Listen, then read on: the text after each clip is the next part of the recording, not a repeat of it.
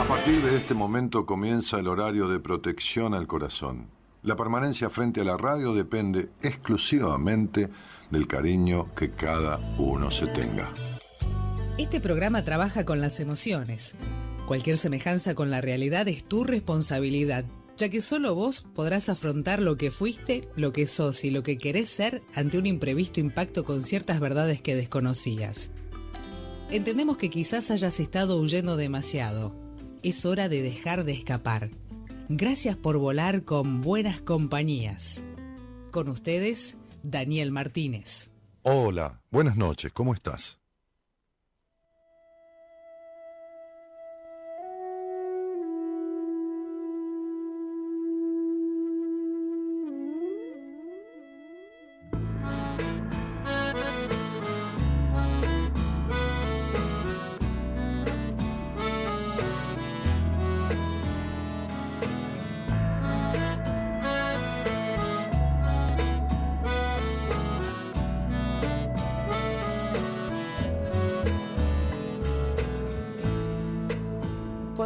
Por los cielos, fui solo a caballo de mi corazón. La pasión me hizo ciego, igual seguí orientado con mi otra visión. Cuando solté las amarras, había encadenado infancia a mis pies. Con andar dolorido, medio aliento empujado por mi tosudez. Alquimia decadente que me fue golpeando y crecí al temor.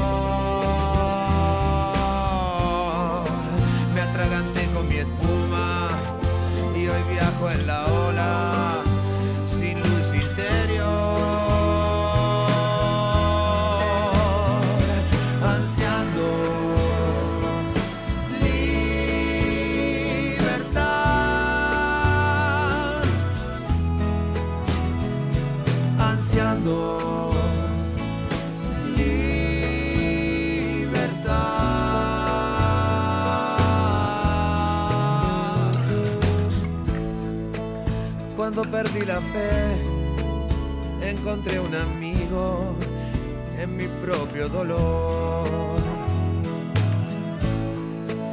No me cuidé de lo que dije y después terminé padeciéndolo. Lo que no se dobla se parte y aprendí a ser blando para soltarme y así saltar al vacío mucho más liviano y no quebrarme. Lucho con los fantasmas que son el legado a mi generación. Lucho y sigo intentando encontrar un destello en mi fuego interior.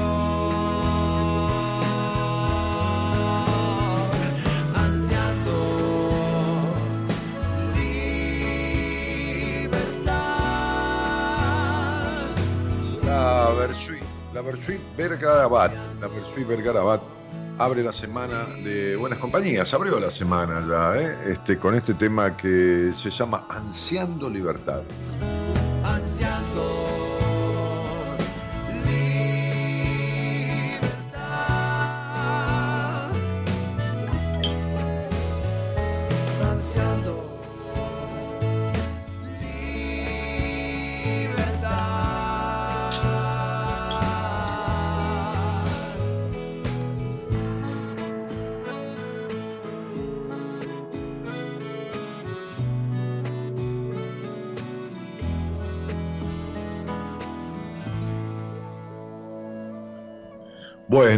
Noches a todos, muy buenas noches, ¿cómo están? ¿Cómo están? ¿Cómo están?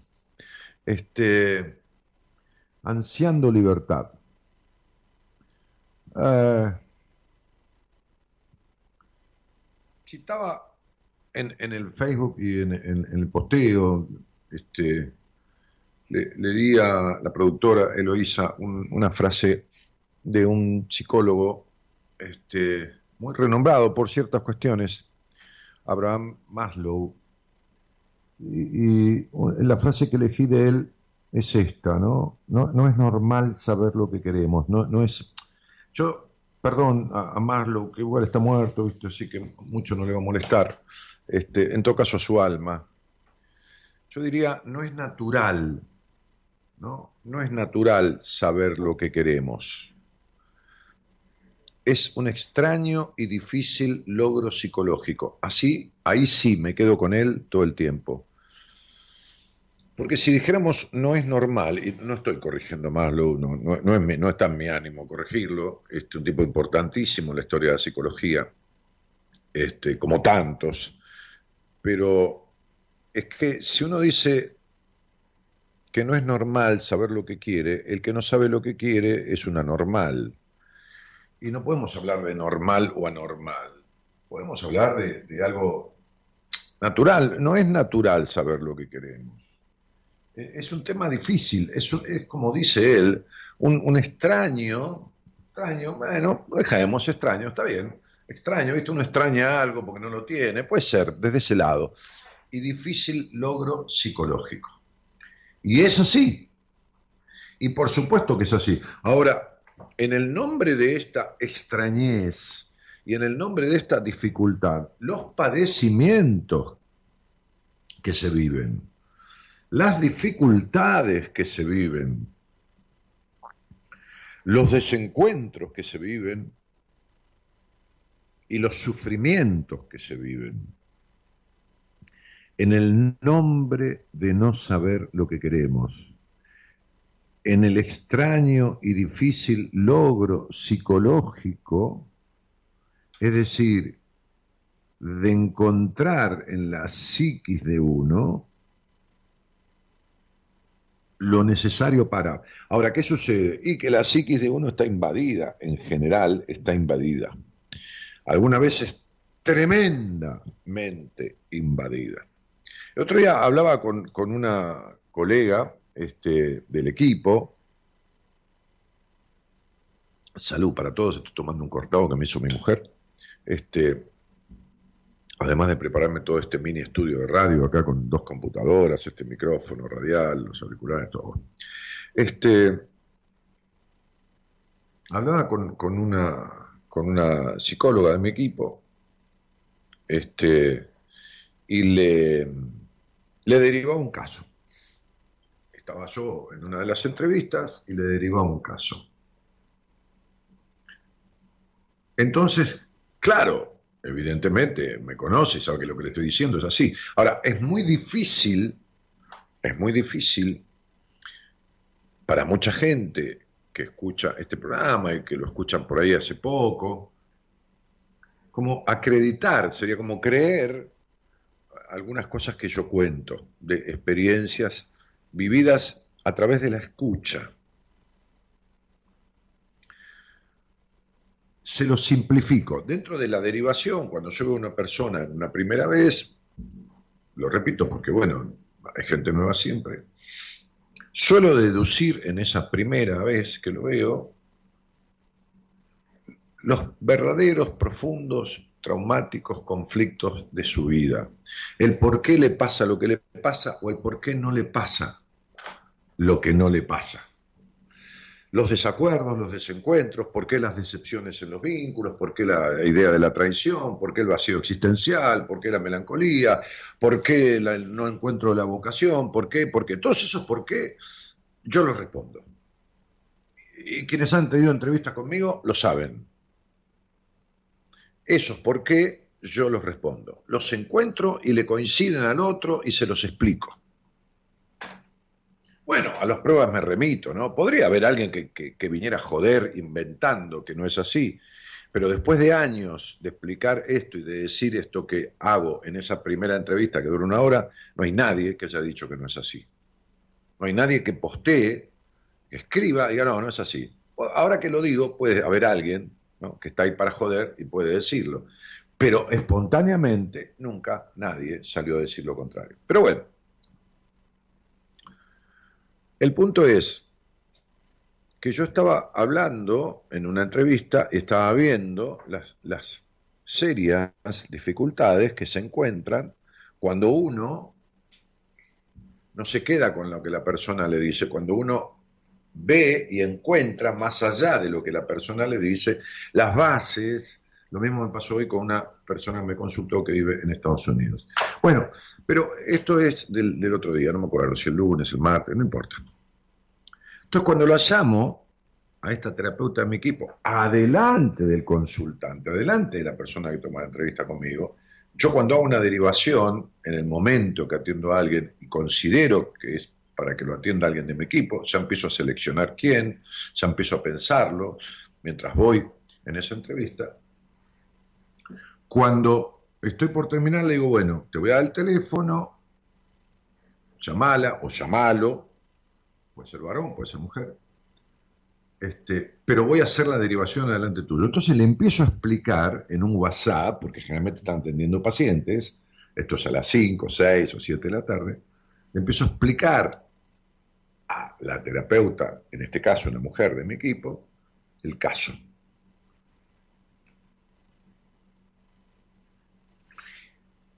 Y le digo un montón de cosas que son el resumen de esa entrevista, con lo cual le entrego como gran parte de lo esencial, conflictivo y, de lo que le formula el malestar de la vida a esta persona. Y en un momento le dije a esta persona que está conmigo, los padres de chica, cuando era chica y cuando era no tan chica y cuando fue más grande, le solían decir que un único hijo, porque esta persona que me consultaba era único hijo, única hija, cuando hay un único hijo, el único hijo no sobrevive a los padres. Es decir, los padres, la madre y el padre, fundamentalmente la madre, pero el padre asentía, le decían que cuando los padres de un único hijo se morían, el único hijo también se moría o se suicidaba. ¿Me están escuchando? ¿Me están escuchando, no? Bien. Honrar padre y madre, dice la Biblia. Ahora decime cómo mierda vas a honrar un padre y una madre que te destrozan la psiquis y te preparan para morirte. Porque si algo te mata en la vida es que te digan qué día te vas a morir. ¿Entendés? Hay un cuento de eso, creo que lo grabé, es un cuento divino, pero bueno, no importa, no vienen, ahora no lo voy a contar. Este, de, un religioso que quería saber qué día se iba a morir hasta que sucedió una charla con Dios, qué sé yo, y bueno, bueno, no importa. Entonces, este, me acuerdo que después, a la noche, cuando terminé de atender, tipo ocho y media, nueve de la noche, y esta colega de mi equipo también, hablamos y no es que no me creyó, para nada, por supuesto, sabes que yo le estoy diciendo las cosas como son. Pero me decía, qué barbaridad, no termino de asombrarme nunca con la perversión, perversión estoy hablando de perversión psicológica, no, no, no perversión del derecho penal, la perversión sexual, aunque también existe, la perversión de la psiquis de un individuo a través de la crianza. Entonces, cuando alguien se cría en una absoluta sobreprotección y encima le están hablando de que está muriéndose con certeza cuando mueran sus padres o se va a suicidar, imagínate que vive muerto. Vive, con la muerte. Si bien vivimos con la muerte adentro, vive con la muerte en la mente. Tiene la muerte puesta en la mente todo el tiempo. Ya no tiene sentido la vida. Además, con terror a que se mueran los padres. Imagínate que te digan a vos, se llega a morir tu perro o tu gato y vos te morís. Pero vas a cuidar al gato y al perro más que a tu vida, ¿entendés? O sea... Entonces, ¿cómo va a encontrar esta persona qué es lo que quiere en la vida? ¿Cómo uno va a estar perdida de todo rol? Del rol de marido, de padre, de hijo, de esposo, de lo que fuera, o de, o de madre, o de hija, no importa. Que sea mujer, sea varón, sea lo que sea. El otro día yo hacía un vivo en Instagram y explicaba esto muy sucintamente. El mundo se quebró en esas dos guerras del 14, del 40, las guerras mundiales, Primera, Segunda Guerra Mundial, este, en donde las cuestiones se dirimían este, a través de esos conflictos bélicos terribles. Este, incluso Albert Einstein pronosticó que, la otra guerra, la tercera, iba a ser este, nuclear y que la última iba a ser, que la cuarta iba a ser con palos y con palos y escudos, y, o sea, volver como, como la antigüedad, ¿no? O sea, si iba lo que quiso decir es que la, Tercera Guerra Mundial, si existiera, iba a destruir todo y chao, vieron volver a empezar. En ese momento, perdóneme si hago un poco de historia de la psicología, pero está bueno. En ese momento, porque vamos un poco a estos por qué, ¿no? En ese momento el mundo eh, transitaba la psicología dentro de lo que era el psicoanálisis, que venía de toda una cuestión freudiana, este, gracias a Dios, porque fue un tipo, y gracias a Freud, ¿no?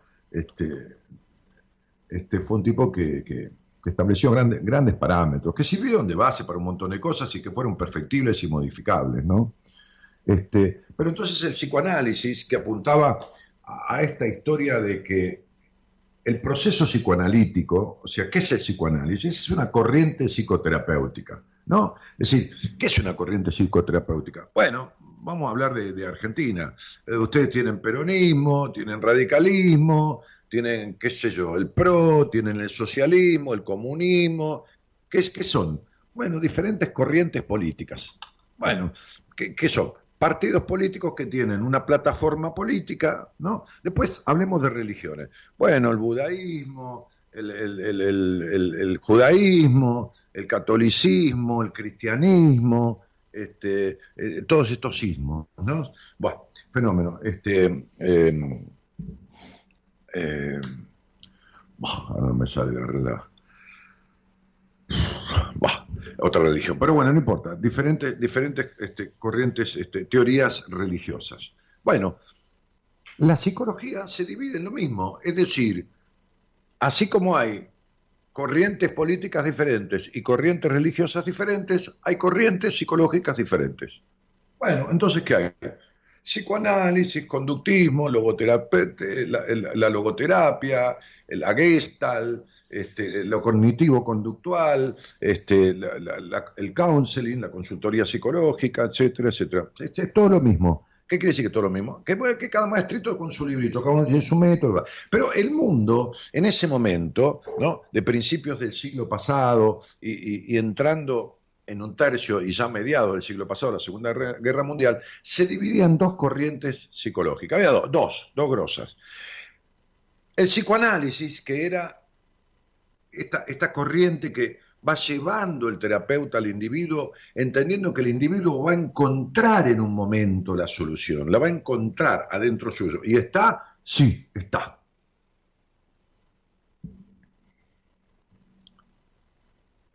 Yo pasé un proceso psicoanalítico, el psicoanálisis ortodoxo, psicoanálisis, psicoanálisis es cuatro veces por semana, una hora, años.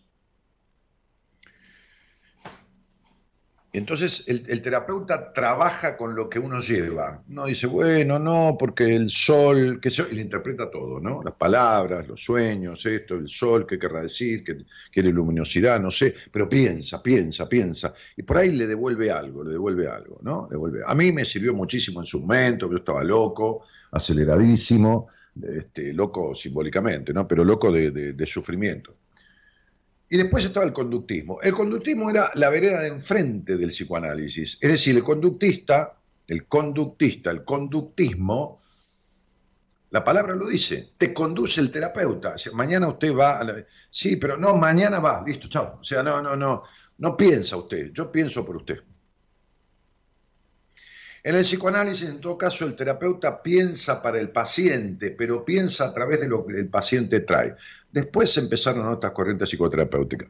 Entonces, fíjense que en el medio de esta historia, cuando el mundo se debate en las guerras y en la forma de confrontación, que no había solución porque era muerte y la bomba de Hiroshima y acá y Hitler y estos fanatismos y la locura y todos peleando contra Alemania, Alemania contra todos, en el medio se piensa en el hombre, en el en medio se piensa en la humanidad y arranca tipos en el mundo y en Europa y en Estados Unidos en diferentes como si estuvieran de acuerdo, porque, porque hay una pulsión, ¿vieron? Este, mancomunada, ¿no? Este, este, arrancan como, como a, a ver, a, propiciar lo, que se llamó la psicología humanista no humanística, humanista, porque había que humanizar al mundo. El mundo se debatía en guerra y países beligerantes y no beligerantes intervenían. Acá era época, por ejemplo, Segunda Guerra Mundial de peronismo, Perón recogió o acogió a muchos este, este, este, alemanes exiliados. Es decir, algunos participaban de frente, otros participaban por debajo. Estaba, estaba el mundo en una crisis terrible, hambre, la guerra se consumió todo. Entonces, faltaba humanidad, faltaba esto. Entonces, la, psicología humanista nace en Estados Unidos, pero, pero paralelamente en Europa hubo exponentes. Un grupo de psicólogos y pensadores progresistas de la época declaraban la voluntad de desarrollar un enfoque nuevo que trascendiera a los determinismos ¿no? y a la fragmentación de los modelos que había del psicoanálisis y del conductismo. Entonces, ¿cuál era el anhelo? No? El anhelo era desarrollar este, una nueva psicología que se, que se ocupe de, no una nueva psicología, una psicología de otra manera, de la subjetividad y de la experiencia interna, de la persona como un todo, sin fragmentaciones, ¿no? Eh, como la conducta o el inconsciente solamente, o la percepción o del lenguaje, ¿no? como lo, lacaniano que te interpreta cada palabra, este, sino contemplar a la persona como, como alguien luminoso, como alguien de estudio, y asimismo desarrollar una nueva disciplina que investigue los fenómenos positivos y sanos del ser humano, este, como el amor, la creatividad, la comunicación, la libertad, la capacidad de decidir, el cambio terapéutico y sobre todo la, autenticidad y el arte de ser uno mismo. Acá está la historia. En este grupo de pensadores había tipos como Eric Fromm, ¿no? Aquel famoso libro de Eric Fromm, dentro de varios, el miedo a la libertad. Carl Rogers, que es quien instituyó la consultoría psicológica, que es una corriente humanista, ¿no? Como la logoterapia de Víctor Frankl, como, como la Gestalt, como otras corrientes psicoterapéuticas, como los partidos políticos, ¿vieron? como las religiones. Carl Rogers, Abraham Maslow, ¿eh?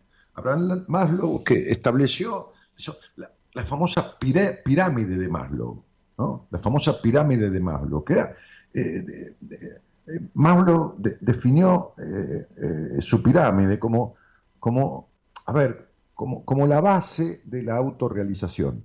¿no? Este, estoy buscándola porque la, tenía así como, como reservada. Entonces, la pirámide de, Maslow, sí, él, la definió como las necesidades básicas del individuo este, de una manera jerárquica, ¿no? de la base hacia la cima, colocando las necesidades más básicas o simples en la base de la pirámide y las más relevantes o fundamentales en la cima, ¿no? como, como, los, como los cimientos de una casa, de un hogar. ¿no? Es hay una parte más, digamos, más bruta, en el buen sentido, más sólida, más fuerte, ¿no? que se necesita para la base de la estructura, y después ir poniendo estas cosas que se van sustentando en toda, en, toda esa base. Es decir, primero los cimientos con la base, después las paredes, ¿no? cada una sustentada sobre la anterior. Bien, entonces, quiero ser preciso en, leerlo, este, eh, él, él, decía esto, ¿no? O sea, en, la base, en, lo más iniciático de la pirámide, está la parte fisiológica. La, respiración, este, la, eh, la alimentación, el descanso, este, la sexualidad, la parte física, ¿eh? la parte genital, la sexualidad, la energía del libido, la parte física. Arriba de eso está el área de la seguridad física, del empleo, ¿no? de, los recursos morales y éticos, de la familia, la salud, este, la propiedad privada.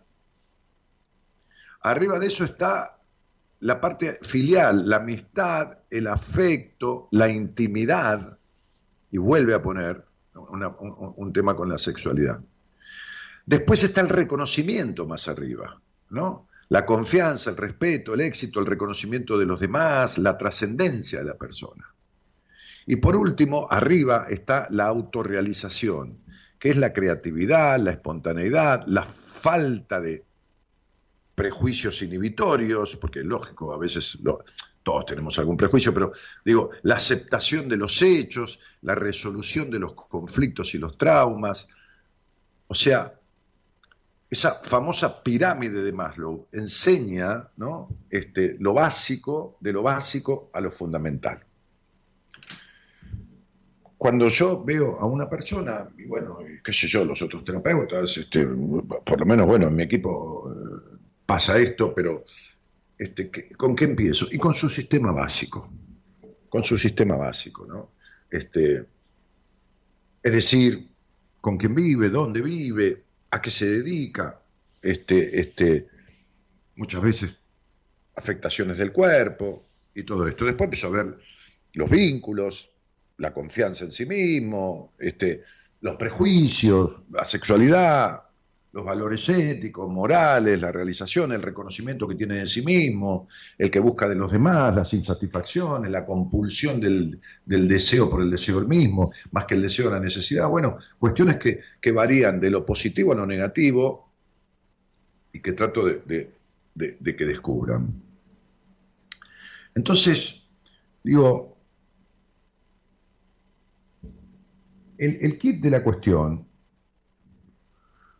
más allá de hablar de Abraham Maslow, más allá de hablar de Carl Roger o de todos estos tipos que fueron quienes impulsaron la corriente, o sea, las diferentes corrientes humanistas de la psicología a partir de mediados del siglo pasado, me quedo con esta frase de Maslow, que tiene que ver con esto, lo difícil que es saber lo que queremos. Porque porque queremos siempre, mayoritariamente, lo que quieren las personas que nos crían.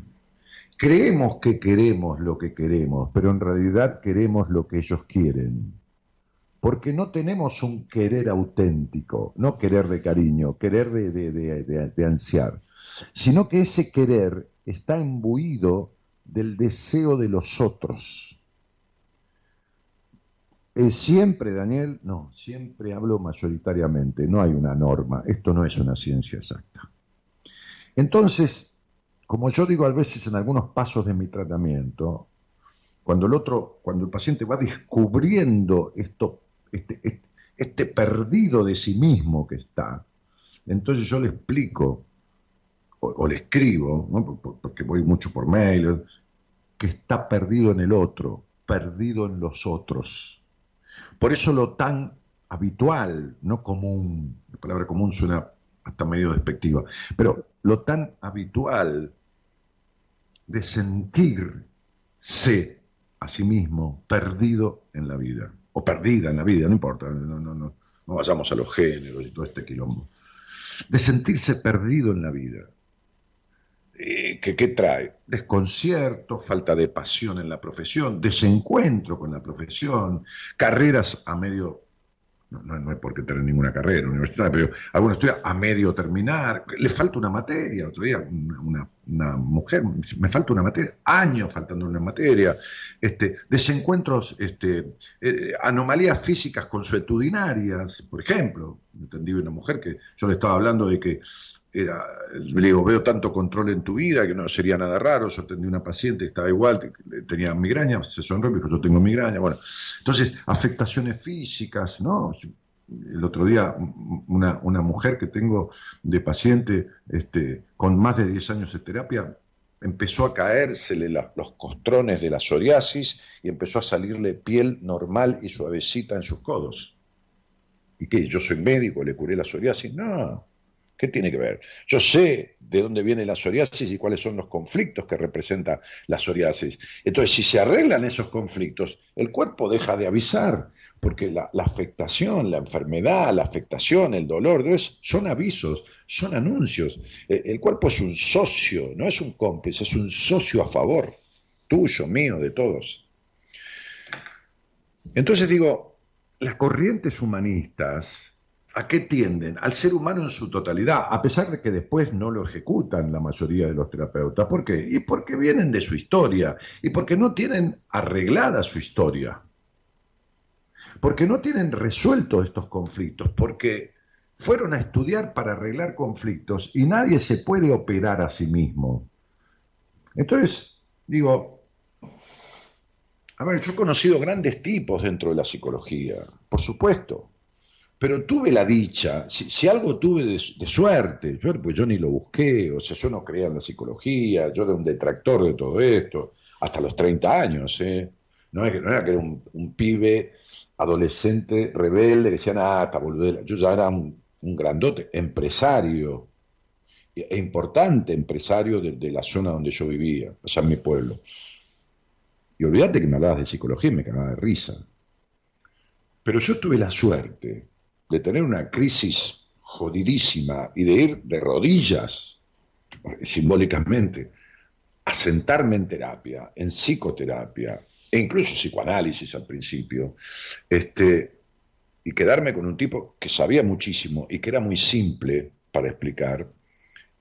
Entonces tuve la suerte, sin buscarlo, no es inteligencia mía, no es sabiduría, no, nada, ¿eh? no, no, olvídense, qué sé yo, la vida me estableció ese orden, me metió primero en semejante quilombo, de hacer terapia antes de estudiar psicología, sin haber leído ni un libro de psicología. Porque si no está la fantasía de que estudio psicología para arreglar mi problema y no arreglo nada, y después tampoco arreglo el de los demás. Entonces digo, Quería hablar de esto del humanismo para explicarles un poco cómo nace toda esta cuestión de las corrientes psicoterapéuticas y cómo el mundo estaba dividido, tanto sea en que el otro encuentre acompañado con el terapeuta o que el terapeuta le dijera cómo ir. Parecía las guerras mundiales, ¿no? O, atacaban directamente sin, preguntarle qué quería el otro, ¿no? Como era el conductismo, o los países que no intervenían, ¿viste? Tenían un fluir así, digamos, es una comparación burda, como era el psicoanálisis el humanismo buscó diseñar, este, este, diseñar este, este, este, eh, teorías de aplicación de diferentes técnicas, no importa, este, pero atendiendo al individuo como un todo. Que después no lo hagan, que después, este, este, me decía alguien hoy del exterior, que la, terapeuta, yo, yo, iba, dice, me hablaba de ella, me contaba sus problemas, pero esto pasa diez mil veces que, diga, ah, me pasa, te pasa lo mismo que a mí, este, no, pues yo también tengo este problema con mi marido, con mi esposa, porque esto, porque lo otro, porque acá, de allá, pero como moneda constante, como charla entre amigos. Y si bien tiene que haber una empatía y una fluidez, esta no es una charla entre amigos. Puede parecerlo en determinado momento, pero no es una charla de amigos. Los amigos conversamos, pero no nos arreglamos los traumas. Conversamos, jugamos al truco, qué sé yo ¿viste? Comemos un asado, pero no nos arreglamos los traumas. Entonces, este, este, voy a cerrar esto como, como empecé, ¿no? Eh, no es habitual descubrir verdaderamente lo que un individuo quiere. ¿Sabe por qué? ¿Por qué, Dani? Pero ¿y cómo te das cuenta? Y te das cuenta por sus padeceres, te das cuenta por sus vínculos o sus desvínculos, te das cuenta por sus malestares, te das cuenta por, por sus trastornos físicos constantes, te das cuenta por su espalda, por su cintura, te das cuenta por, por, por su cabello, te das cuenta cosas que le duran desde siempre, te das cuenta por las manos frías y húmedas, te das cuenta porque vive en la, en la desconfianza de los demás o de los vínculos, ya sea un hombre que desconfía todo el tiempo de la mujer, la mujer que desconfía todo el tiempo de los hombres, este, te das cuenta por la melancolía, te das cuenta por la, la, falta de plenitud en el alma, te das cuenta por todo esto. Mira, mira si hay para darse cuenta. Entonces, no es habitual saber lo que uno quiere. ¿Por qué? Porque el niño queda condicionado a hacer lo que quieren los otros o a hacer todo lo contrario. De cualquiera de las dos maneras está sometido, porque hacer todo lo contrario como rebeldía está producido por lo que sucedió con esos padres o quien lo haya criado. Y ser lo que los padres o quien lo crió esperan de él está producido por la injerencia que esos padres tuvieron. Así que yo a veces me, sonrío, no me río del otro, me sonrío con el otro, porque me dice, no, yo de, chica era muy rebelde, yo de chico era muy rebelde, porque yo esto, porque yo lo otro, porque yo discutía todo. Y después le demuestro cómo termina de grande siendo lo mismo que le inculcaron. O sea, era un rebelde sin causa. Era rebelde no a favor suyo, sino en contra de ellos. Lo mismo es el sometido. Es decir, que en el sometimiento y en la rebeldía termina habiendo enojo. E, e, en la concesión y en la rebeldía termina habiendo sometimiento. Y a través del sometimiento, enojo. Es la misma historia, con dos caras diferentes. Bueno, nada, hablarles un poco de esto, ¿no? Por ahí resulta medio denso, medio pesado, pero qué sé yo, está bueno. Hay mucha gente que está estudiando, muchísima gente empezó el curso de, iniciación de la carrera de consultor psicológico, justamente la que Carl Rogers instauró, porque era uno de los diseñadores de, este, esta, corriente humanista, de los primeros, ¿eh? porque era por allá por 1960 Rogers, ¿no? El humanismo se instauró ahí, en el 62, este, en Estados Unidos, y se difundió muchísimo.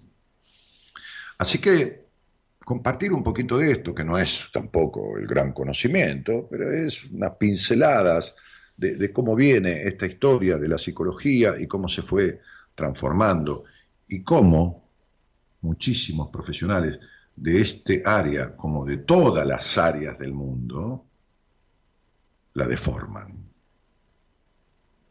Sí, la deforman. Buenas noches a todos y gracias por estar.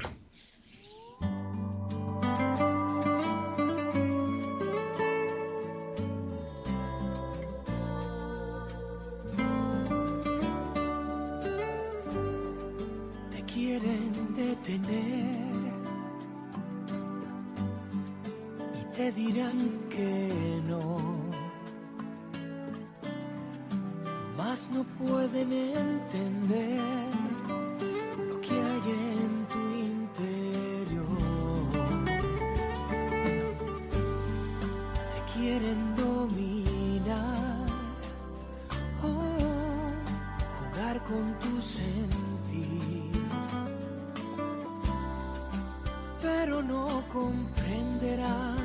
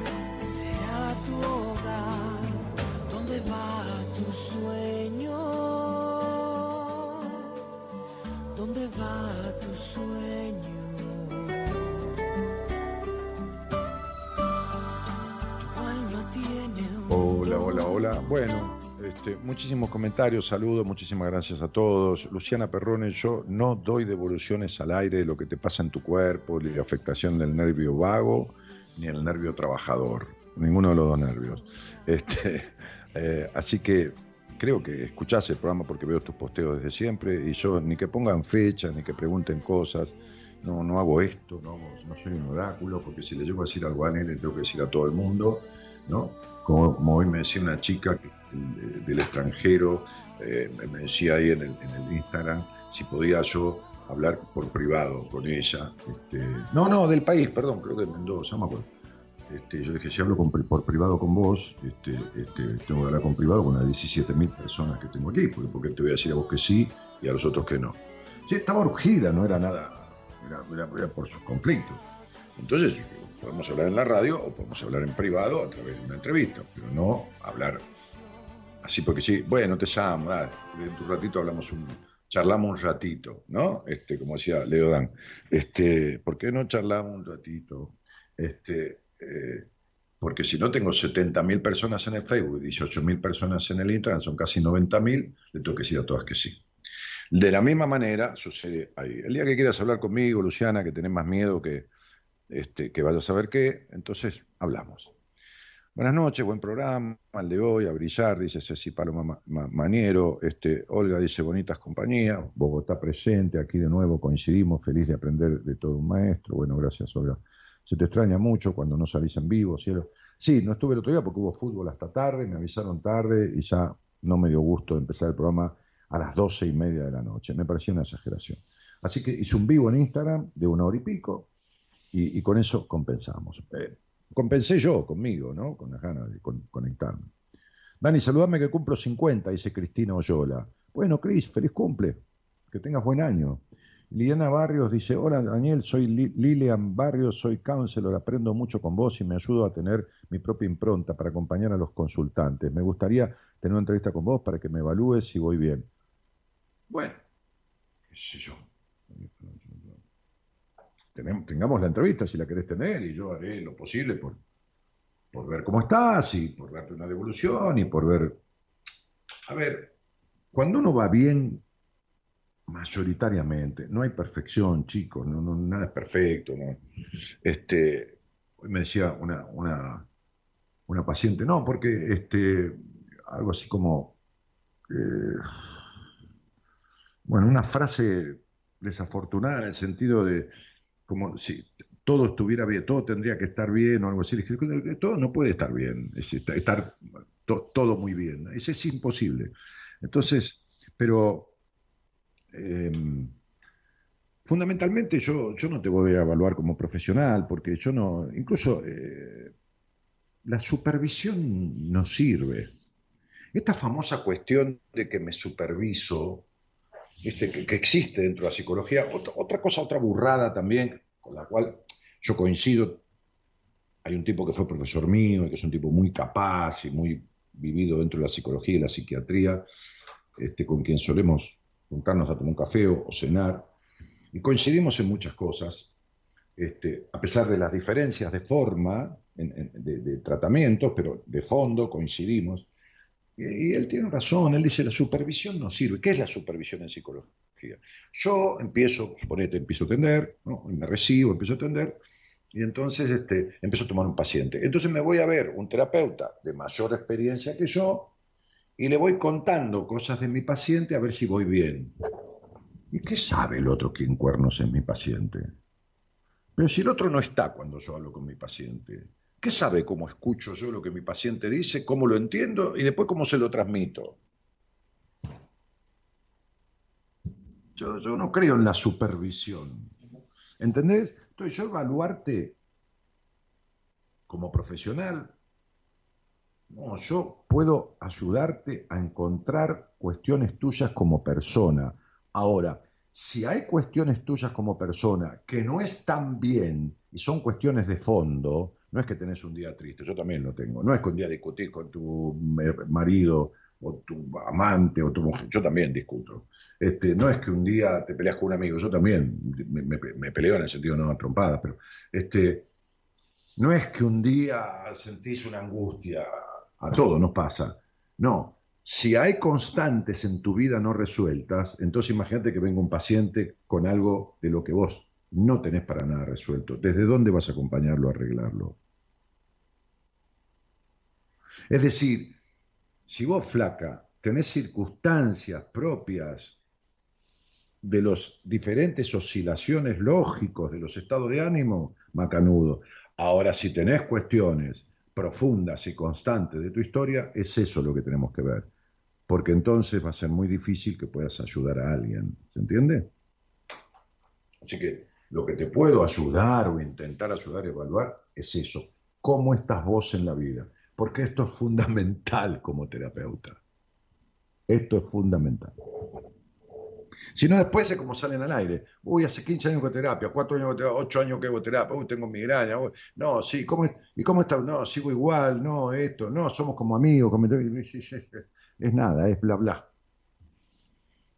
¿Qué hay? Ah, ah, eh, ¿Vos me escribiste, este queridísimo este, operador?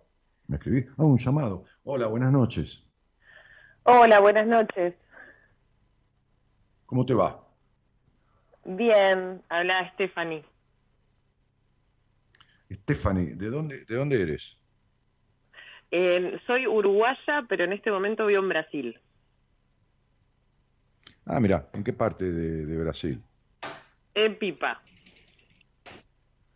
¿En? En Praia de Pipa, en el nordeste. Ah, en Pipa. Ah, sí, sí. Sí, sí, sí, en el nordeste, ahí cerca de... Bueno, por ahí, por ahí, cerca de Recife. Por ahí cerca de Recife, de Natal. Sí. sí. Este, Bien. puede ser que se te entrecorte. Sí, puede ser que se entrecorte un poco. Te escucho como un poco de, delay. Igual me voy a acercar más cerca del internet. Sí. ¿Se, eh, escucha bien? Sí, te escucho un poquito bajo, pero bueno, por ahí Gerardo, si me das un poquito más de retorno o vos te acercás al, auricular, qué sé yo, vamos, vamos ajustándolo, ¿no? Este, Dale. Bueno, tenés medio un apellido medio portugués, ¿no? Porque uno de tus apellidos es un poco así portuguesado, diríamos, ¿no? Sí, es de, de Sousa, que en realidad mi abuelo es brasilero. Tengo mi abuelo brasilero y tengo mi ah, hijo que es brasilero. ¿Mi abuelo brasilero qué? Y mi hijo que es brasilero también. Ajá. Bueno, ¿y, con quién vivís ahí? Sola. Ahora en este momento estoy sola, porque mi hijo se fue a pasar el verano con el papá a Uruguay y en este momento ah. estoy sola. Ajá. ¿Y de dónde sos de Uruguay? De Montevideo. Ah, de Montevideo. Ok. ¿Y cuánto hace que estás en Pipa? Y en Pipa hace cuatro años. No, ahí se corta, ahí, ahí chau, ¿eh? Ahí sí que sonamos. Ah, bien. No, en, Pipa hace cuatro años. te corta. Y cada vez te escucho más bajo, cada vez más bajo. ¿Me escuchás bajo? ¿Sale al aire esto, Gerardo? ¿Está saliendo? La voz de ella. Yo te escucho perfecto. No, no, espera un segundito, a ver que el operador me diga, cielo. Dale. Gerardo, ¿me decís? Porque yo cada vez la escucho más apagada. Yo escucho perfecto. Hola Gerardo, ¿estás ahí? Sí, sale todo bien, dice. Entonces, eh, ¿estoy sordo yo o algo me pasa con el auricular? A ver. Intento hablar más fuerte, capaz. ¿Eh? ¿Eh? ¿Capaz que hablando más fuerte? No, ahí, quédate ahí, quédate ahí. Quédate ahí, que, es el auricular mío, me parece. Ah, ah bueno. Eh, ¿Cómo te digo? ¿María, María o Stephanie? Stephanie. Stephanie. Ok. Decime una cosa, Stephanie, este, ¿qué te trae a mí? Mira, me trae a vos, eh, yo, bueno, nada, en, este, en estos momentos que estoy aprovechando que estoy sin mi hijo, empecé como bastante a profundizar en mí, por eso me siento como bastante identificada con el tema de hoy, que es como estar re perdida. Eh, y bueno, empecé mm, en el mes de enero, empecé a hacerme numerología, y empecé a hacerme flores y bueno, nada, mi terapeuta me recomendó que te escuchara porque yo sufro de migraña desde los 12 años y me dijo que tenía que ver con la seguramente con la sexualidad. Sí, por eso, justo lo nombraste y yo desde los 12 años que no le encuentro la vuelta a eso. Y bueno, ella me recomendó que te escuchara. Eh, yo, yo hice un programa el 29 de julio del año pasado, que tenés el podcast en, en, en, en Spotify, Mirá, Eh, unos ¿me días después de mi cumpleaños. Sí, te estoy escuchando. ¿Eh? Sí, te escucho. ¿Qué me dijiste que hace unos días? Unos Ah. días después de mi cumpleaños, digo, que fue el 25. Ah, está bien, está bien, está bien, sí, sí. El 29, el 29 de julio hice un programa en donde por primera vez en mi vida, después de 27 años o 26, 27 de radio, saqué al aire pacientes que yo les había dado del alta. Eh, porque, como digo, siempre me parecía como medio, viste, como que, que querés hacerte propaganda, como los pastores evangélicos que suben a la IA, gente que empieza a, a que se le fueron los demonios y qué sé yo qué carajo, ¿no? Este, una de esas personas, hacía siete años que hacía terapia y había consultado, pues yo se lo pregunté, lo primero que le pregunté, neurólogos y médicos clínicos sobre su migraña. Podés escuchar el programa porque está grabado, una de, una de las personas que Bien. ese día salió a- al aire conmigo, este, y, tenía, y tenía migraña. Este, y la migraña la tenía desde los 12 años. Y ella tenía 31, entonces yo le dije, hace 19 años que tenés migraña. Sí, Sí, entonces yo tengo le digo, y 34. hace 7 años. Esperame un poquito, cuando yo termine de hablar, vos hablás, porque si no, nos encimamos. Dale. Y yo no te puedo escuchar. Ok, cuando yo te diga, ok, entonces vos hablás. Y vos de- después me haces el ok a mí, Bien. cuando vos cierres. Entonces, este, el día que hablamos al aire, como con vos, yo le dije, si algún día se te ocurre, porque me, me había empezado a escuchar hacía poco, y yo te llego a atender, a los tres meses vas a salir al aire, le dije, y te voy a preguntar cómo está tu migraña. Y si vos me decís que está igual, o peor, o apenas un poquitito mejor, te hago devolver el doble de la plata que, gastaste. Y si no, bien pagado está lo que pagaste y te vas. Y así fue. Al poco tiempo se empezó a atender conmigo y a los tres meses hice un programa junto con ella y cuatro pacientes más que yo había dado de alta en el último mes y le pregunté cómo estaba su migraña me dijo no la tengo más. Entonces, eh, la vida no se puede controlar, Stephanie. Y vos no podés vivir sin controlar. ¿Ok? Sí, sí, sí, sí, lo entiendo. Sí, tiene que ver con un, con un tema de control. Igual es como algo que mm, tiene que ver con la sexualidad también, porque como que cuando me lo dijeron yo me quedé como un poco impactada, es decir, como que no entendía bien qué tenía que ver la migraña con la sexualidad, y de hecho yo he hecho terapia y nunca me lo habían como comentado eso. El 99% de los terapeutas jamás preguntan nada sobre la sexualidad de nadie. Sin embargo, es el origen de la vida. Bien, me quedo más tranquila, se me pareció, porque nunca La me lo habían la segunda preguntado. cosa. Y sí, pero escúchame una cosa. A ver, la segunda cosa, ¿qué es la sexualidad? La sexualidad no es solo lo genital.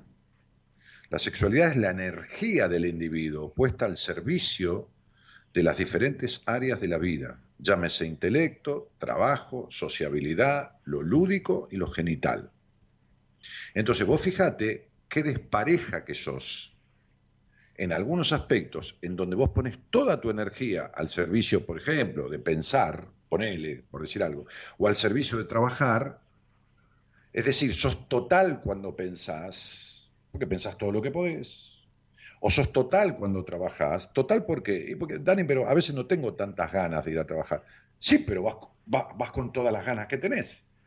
Ok, pero sin embargo no sos total, ni en el disfrute de lo lúdico, ni mucho menos en la genitalidad en la vida. Entonces, la migraña, ahora te lo voy a describir, es la necesidad de controlar diferentes cuestiones de la vida, más controlar una parte del cuerpo inferior con la cabeza.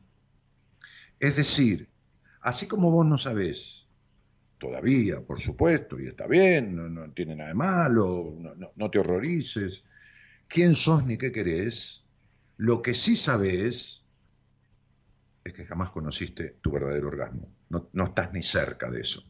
¿Está claro? Sí, lo entiendo. ¿No Ahora, lo lo que yo pensaba que sí.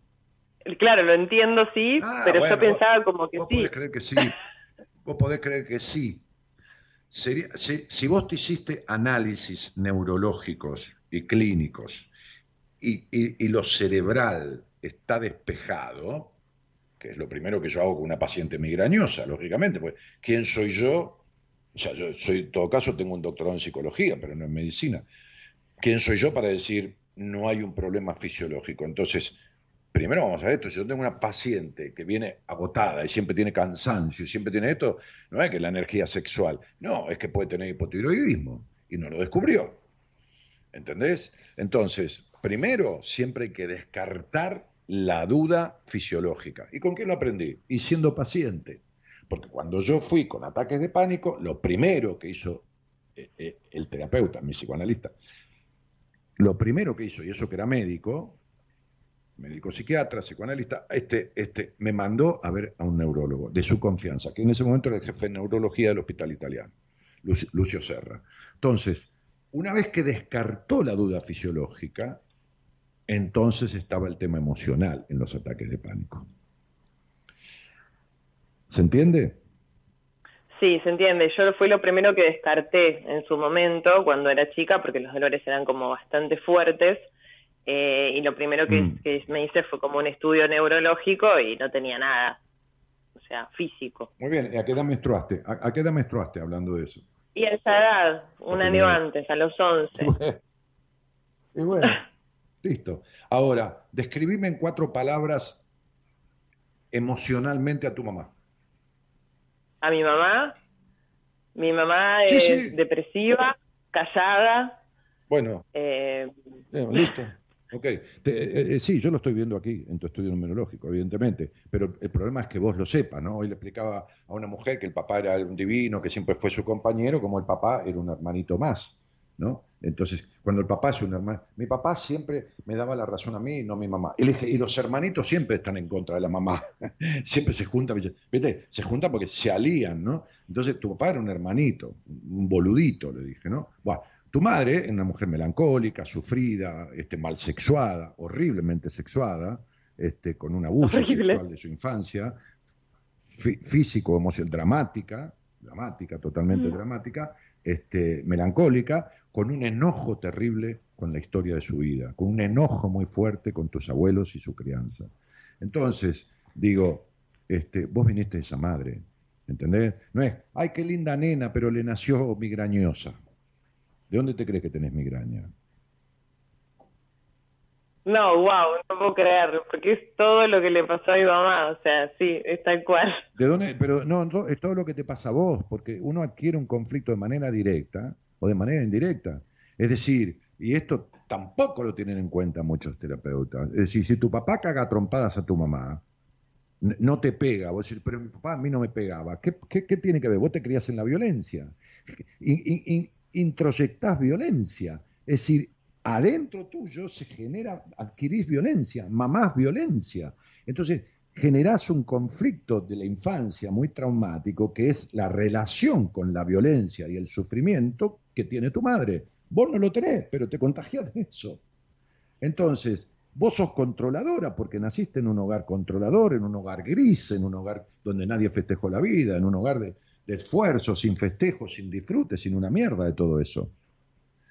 Entonces, y tu padre encima no existió en tu vida. O sea, no sé si tenías una foto de tu papá o qué, pero no existió en tu existencia. ¿Entendés? O sea, era un general nazi o era un mueble o un cero a la izquierda, pero no existió. No figura aquí. No, no existe. No. No existe la, la función paterna. ¿Está claro? Sí, está re claro, sí. Nunca existió. Entonces, por eso vos, por eso vos esperás hacer. Eh, eh, creo que de antes de nacer venís pensando en el príncipe azul. ¿Qué mierda vas a encontrar un príncipe azul? Primero que no existe. Y segundo que donde está no se junta con minas hincha pelotas. Y vos sos controladora, discutidora, caprichosa, demandante. No es que sos, estás así pero, pero, pero, ¿entendés? Y, tu sexualidad que crees que es buena, eh, eh, está muy lejos de ser la que trajiste a este mundo. ¿Me comprendés? Hay dos clases de histéricas. La histérica histriónica, que es la que tiene sexo como si fuera una licuadora para vaciarlo al tipo. ¿Por qué? Y porque como tuvo un padre que la abandonó, lo que quiere es que al tipo no le queden ni ganas, no, de, de, de, tener sexo con una mina, ni ganas de mirar una mina. Entonces es la histérica, ¿no? Tipo licuadora, ¿viste? La, la, la, gran, la, la, Y después está la otra, la, que sería la pasiva, la que es como una muñeca inflable. Entonces, de una o de la otra, de ninguna de las dos, sea la que sea, sos plena. Por eso tenés esta sensación de, de vacío, de cosa melancólica o de vacío existencial. ¿Me comprendés? Sí. Bien.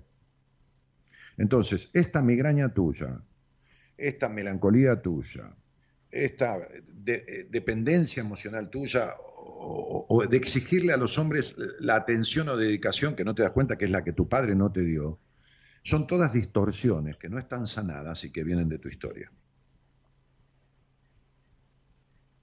Sí. ¿Está claro, Steffi? Sí, está claro. Bueno, entonces, la migraña, para volver al tema, es la necesidad de controlar. Y en este control, o sea, fíjate que vos controlás tu orgasmo, es decir, cuando vos tenés una excitación valor 10, el orgasmo que te sale es un 6, un 5,50, un 4,80 o un 7,20, ¿no? Como si siempre comieras media porción de pizza, o tres cuartos, pero nunca entera. Entonces, ¿por qué?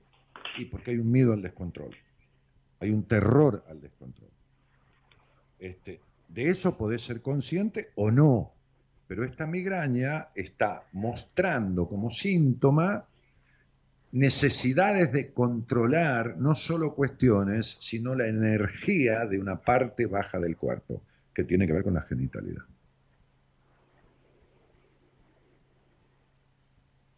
Sí, tal cual. Ok. Entonces, si vos tuvieras una sexualidad como la que decís que tenés, el 99,99% de tus orgasmos no serían solo con el clítoris, porque vos no naciste con, la vagina aislada, ¿entendés? Ah, señora, qué linda nena, pero le, nació con la vagina insensible.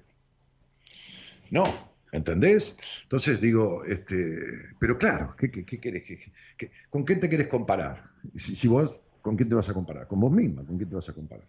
Si nadie te habló de este tema. Si hiciste terapia con, una mina que tenía los mismos problemas que vos, o con un tipo que tenía los mismos prejuicios que tu madre. Y entonces, viste, ¿me comprendés? Sí, sí, lo entiendo porque en terapia nunca, nunca me salió el tema de la sexualidad y, pero ni cerca. y sí había hablado de los conflictos con mi madre y con mi padre y... No, pero no importa. Pero, yo te voy a decir esto te va a resultar gracioso lo que te voy a decir. Eh, gracioso en el buen sentido de la palabra. Este, el mayor problema que tenés vos en tu vida es el de tu energía de libido mal transitada. Ese es el mayor problema de tu vida. Mirá vos lo lejos que tuviste en tu terapia. Por eso vos hiciste cuánto tiempo de terapia, de psicoterapia, ¿eh? cuatro años, sí, con una terapeuta el cuatro años. Bueno, una terapeuta gesta. Viste que la gesta no es mucho de para atrás, es mucho de, bueno, ¿qué vamos a hacer con esto? Bueno, vamos, y ahora que qué, que esto, que lo otro. Está bien, no hay ningún problema. Pero, ¿cuándo te analizó un sueño? No. O sea que el inconsciente no existe, soñás y te metes los sueños en el culo. No, nunca me preguntó de los sueños. O sea, o sea, y cuando vos soñabas que tenías sexo y te despertabas eh, eh, eh, excitada, pero no te acordabas con quién estabas en el sueño, porque eso te pasó. ¿A quién se lo decís? ¿Y quién te lo interpretó? ¿Me equivoco? No, sí, obvio, eso pasa. No, no, eso pasa, no, eso te pasa. Para, sí, eso me pasa. No te rasques para afuera, esos sueños los tuviste. Y ¿Quién te explicó? Ese sueño es un mensaje del inconsciente. ¿Y quién te explicó qué significa? sería, sería, vamos a hacer terapia, pero te aclaro que me cago en tu inconsciente. O sea, no existe el inconsciente.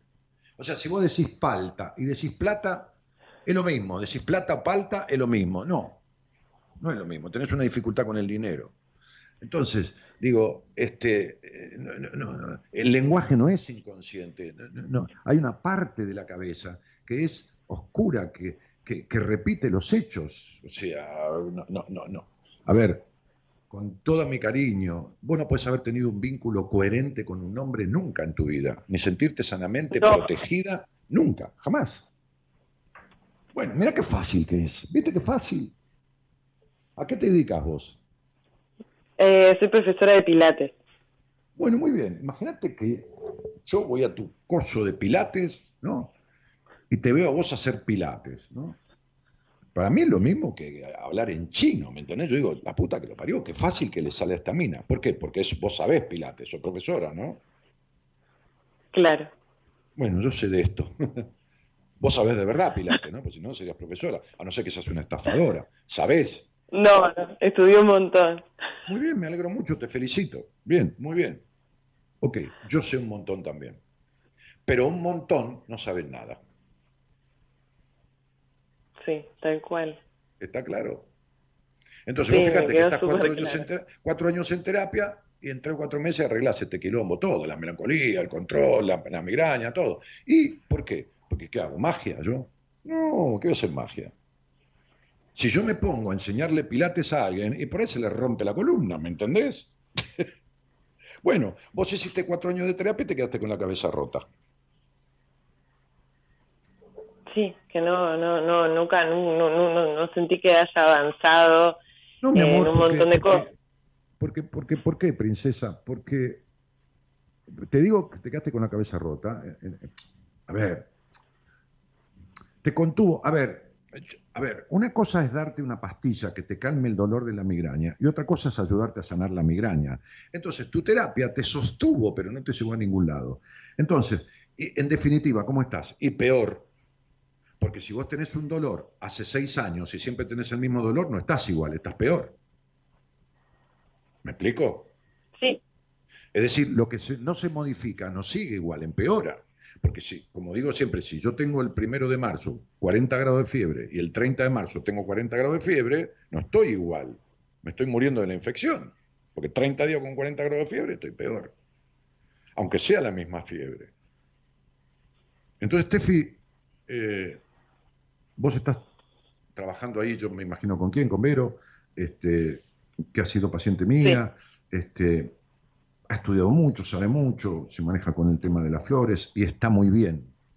Sirve muchísimo lo que estás haciendo, pero no alcanza, hay que complementar. No, es que yo sé que no alcanza, por eso, bueno, en enero pedí una entrevista con vos, que todavía estoy esperando.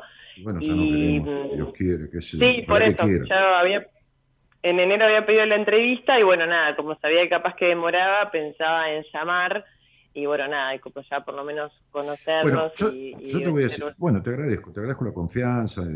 este, yo, este, a ver, te, di una explicación bastante simpáticamente la palabra, acabada de, de, esto que te pasa sin entrar en pormenores. ¿eh? Lógicamente. Eh, demasiado a fondo fuimos. No, no demasiado porque yo me guarde nada, sino porque esto es una conversación de radio. Este, pero eh, lo que sí quiero darte es esta tranquilidad. Este, este, por medio mío, de alguien de mi equipo, si yo lo creo más conveniente que por mí, este, y este el otro, esto se arregla y con mucha simpleza. ¿Te queda claro? Ay, sí, muchas gracias. Es a lo único que me dedico. Si querés chusmear, eh, eh, la verdad que no te puedo ofrecer más que ese programa. Yo podía, esta semana yo di dos altas a una mujer de cincuenta y pico de años, este, a, una chica este, de Canadá, una enfermera, una dulce, de treinta y pico. Este, eh, si yo quisiera, podría hacer un programa una vez por semana, invitar a una paciente que doy de alta, porque doy una alta por semana, más o menos en promedio este, a veces dos, pero hice ese programa solo con, cinco versiones, ¿no? Una chica que hacía 10 años no podía tragar, otra que la encontré estudiando psicología, va, me consultó este, con, ideas suicidas, ella lo contó al aire, ¿no? Yo no estoy inventando nada. Este, la otra con las 19 años de migraña. Escuchátelo, pero no para creer en mí, para fortalecer no la esperanza, sino el realismo de que esto se arregla divinamente. Eh, eh, pero no la migraña, el resto de tus estados emocionales que nunca se modificaron. No quiere decir que no vas a tener un día triste, no quiere decir que no vas a discutir con un tipo, no quiere decir que, por supuesto, pero sí que no vas a permanecer en ciertas afectaciones de manera constante ni en pedo. Bien porque yo estaba en un punto de que ya no, sabía qué hacer. Eh, Steffi, este, yo me he dedicado a muchas cosas en mi vida. A la única que no me dedico es a estafar. no me sale. Entonces sería, no, no es lo mío, no, no me gusta. este, bastante entafada fuiste vos, pero ¿qué vas a hacer? No es que te estafaron. A ver, pongamos una cosa en tu lugar. Tu madre fue mucho más infeliz de lo que vos sos. Y tu padre, en el, eh, con todo respeto dicho, mucho menos padre u hombre que, que los hombres que tuviste. Mira cómo será. Entonces, digo, este, hicieron lo que pudieron, te dieron lo que te pudieron dar, te limpiaron el culo, te dieron de comer, te mandaron al colegio, el resto lo tenés que hacer vos. Y, a mí me pasó lo mismo y, a todo el mundo le pasa lo mismo. ¿Entendés lo que te digo? Sí. Bueno, entonces, si yo quiero hacer pilates, que hay tipos que hacen pilates, ¿no es así? Este, este, Tengo que buscar a alguien que sepa, de verdad. Porque hay 17.000 que enseñan pilates, ¿viste? no es lo mismo, vos lo sabés, ¿no? Sí, lo sé. Muy bien. En psicología lo mismo, lo mismo es en mecánica, lo mismo es una señora que limpia hogares, lo mismo es un chofer de un taxi, lo mismo es un médico, lo mismo es en todo. Sí, tal cual. Estoy como re sorprendida.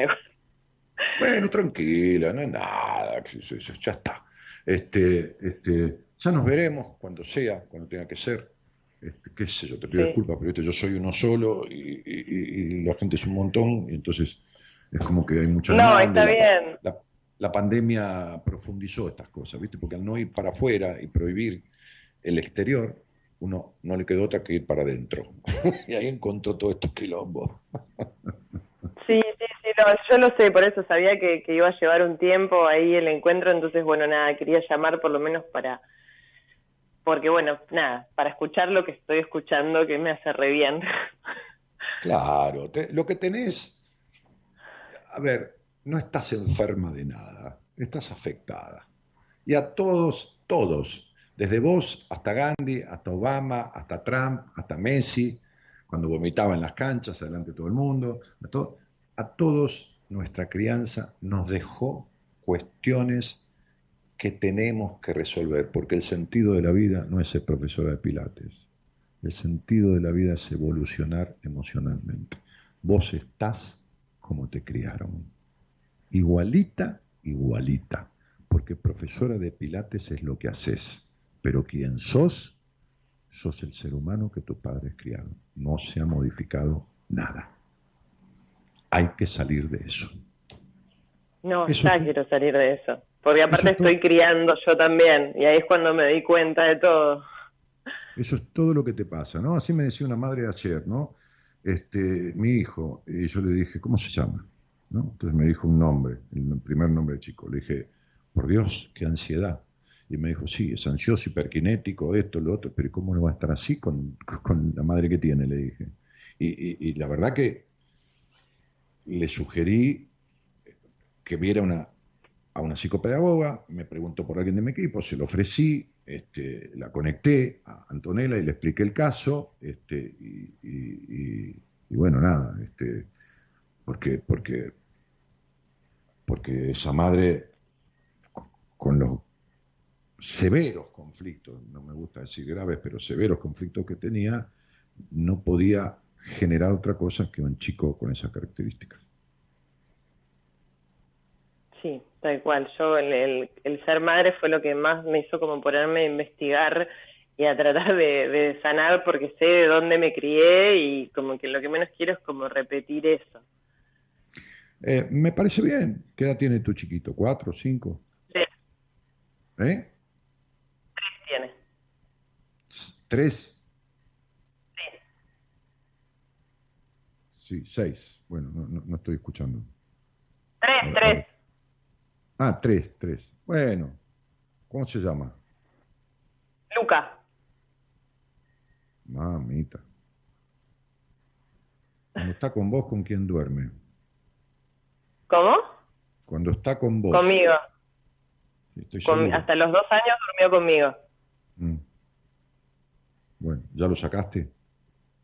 Sí, ya lo sacamos. Ahora cuando lo llevé para la, para Uruguay, que iba a pasar unos meses con el papá, el papá ya le compró una camita y ya está durmiendo separado. Y ahora yo me estoy mudando para una casa con dos cuartos para ahora cuando lo reciba porque lo quiero en otro cuarto. Porque ya, no importa, aunque sea en el living, pero no en tu cuarto. No, no, ya, ya, eh, me, fu- me voy de acá para tener una casa con dos cuartos para él, Muy bien. otro para él. Esto es. Bueno, bien. Este, este.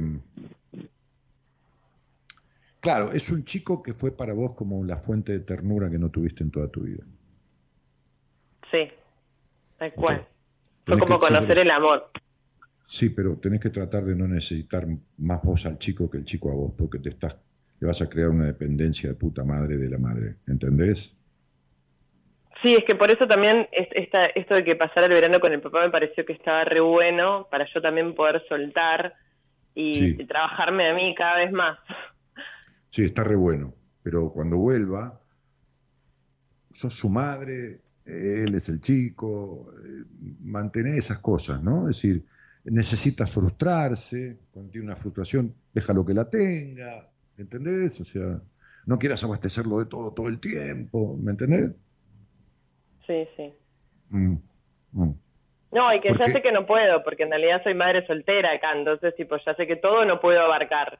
Entonces, bueno, vamos que vamos creciendo juntos también. Me parece divino, pero lo, lo mejor que le podés dar a un hijo es una madre, en- entendé la palabra, que no existe, pero como, sim- como símbolo, una madre feliz. Una madre que viva en bienestar, en general, eh, con sus cosas, en bienestar. Sin, sin este vacío, sin esta cosa melancólica, sin esta cosa de control, sin esta cosa. Viste, que, que, que viva en un lógico bienestar. Listo, ya está. El pibe absorbe eso. Sí, Y le van a quedar cosas como es cualquier ser, le van a quedar cosas como a cualquier, cualquier ser humano, porque ese es el sentido de la vida, ¿entendés? O sea, quedan cosas. Cuando vos te recibís de, de- de- de- de médico, no terminaste ahí, te, te quedan cosas. La facultad no enseña todo, se necesita la práctica, se necesita la vida, se necesita un montón de cosas. Bueno, hay que seguir evolucionando. ¿Ok? sí, tal cual. Bueno, listo. Te mando un beso, cariño a tu gente de ahí. Este, es un lugar bien. que me debo conocer, ¿no? Porque yo, yo siempre he ido hasta Fortaleza, que me encanta, pero un día tengo que ir para Pipa también. No, es hermoso, Pipa, tenés que venir, Sí, sí. Sí, sí, algún día voy a ir, dijimos con mi mujer. Cuando se pueda, ¿eh? Te mando un beso grande, Tefi. Dale, muchísimas gracias, Daniel, un beso.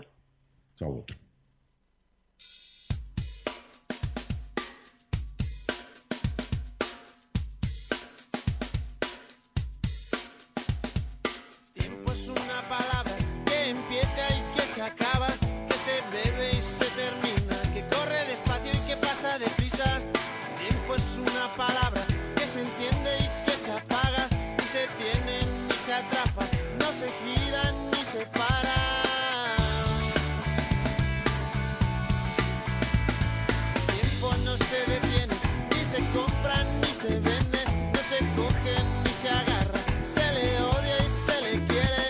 Al tiempo no se le habla, ni se escucha ni se calla,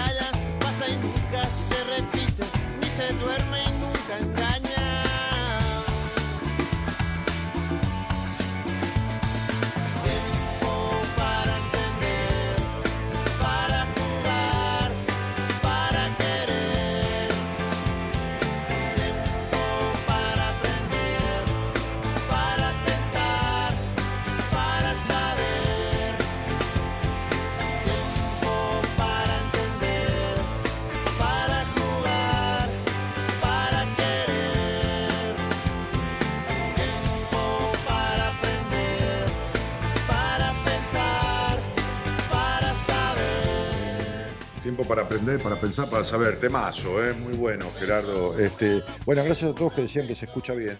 Yo tenía mal colocado el plus del auricular, hace un falso contacto, y entonces este, se me entrecortaba a mí. ¿eh? Mala mía, chicos, mala mía. ¿eh? ¿Viste cómo es? ¿Eh? Que a todos nos pasa todo. ¿eh? Así es. Dale. Ahí va, ahí va. Buenas noches, buenas noches, buenas noches. Hola, hola. Buenas noches. Hola.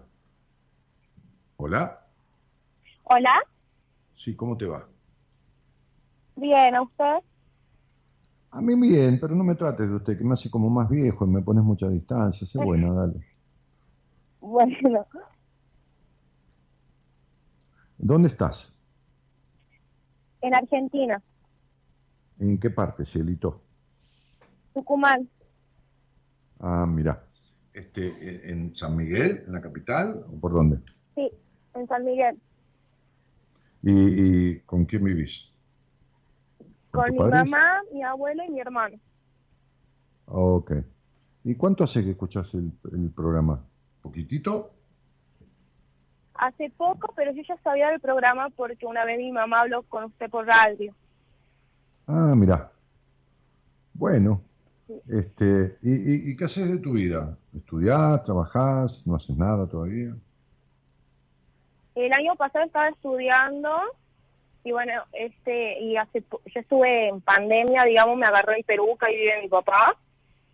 Entonces ese año no pude empezar nada el año pasado y volví ahora en octubre, recién a fines de octubre. Y claro, Estuve nueve meses allá. Fue todo un lío. Este, Sí. ¿y, y qué estabas estudiando, cielo? Recursos humanos y ahora voy a hacer derecho. Recursos humanos, ¿y por qué vas a cambiar a derecho? Pregunto, ¿eh? Está todo bien, pero pregunto. Porque eso es- era lo que siempre he querido, digamos, pero antes no lo quería por los años. Así ¿Y ahora, por que qué, bueno. y ahora- ¿Y ahora por qué lo querés? La verdad que como que siempre me mentalicé con eso, digamos. Mi Di- papá eh, es abogado también, Sí, claro, por supuesto. así que capaz que va por ese lado. Bueno, está muy bien, si es lo que querés. ¿Y, y qué te trae a la conversación conmigo? ¿Alguna cosa en especial? Sí, que, o sea, realmente no sé qué es lo que quiero Mm, y a la vez me da miedo quedarme estancada. Ajá. Y si no sabes qué es lo que querés, ¿por qué decidís estudiar un poco de recursos humanos y ahora dejar y empezar abogacía? Recursos humanos eh, lo hice por lo que los años eran cortos, no porque me gustaba realmente. Y derecho creo que es lo que me podría llegar a gustar en serio. Pero me estás hablando de que te podría llegar a gustar y creo, después escuchaste esta conversación que queda grabada. Recursos humanos porque era corta y derecho este, porque creo que me podría llegar a gustar. No sabes lo que querés en ningún aspecto de tu vida.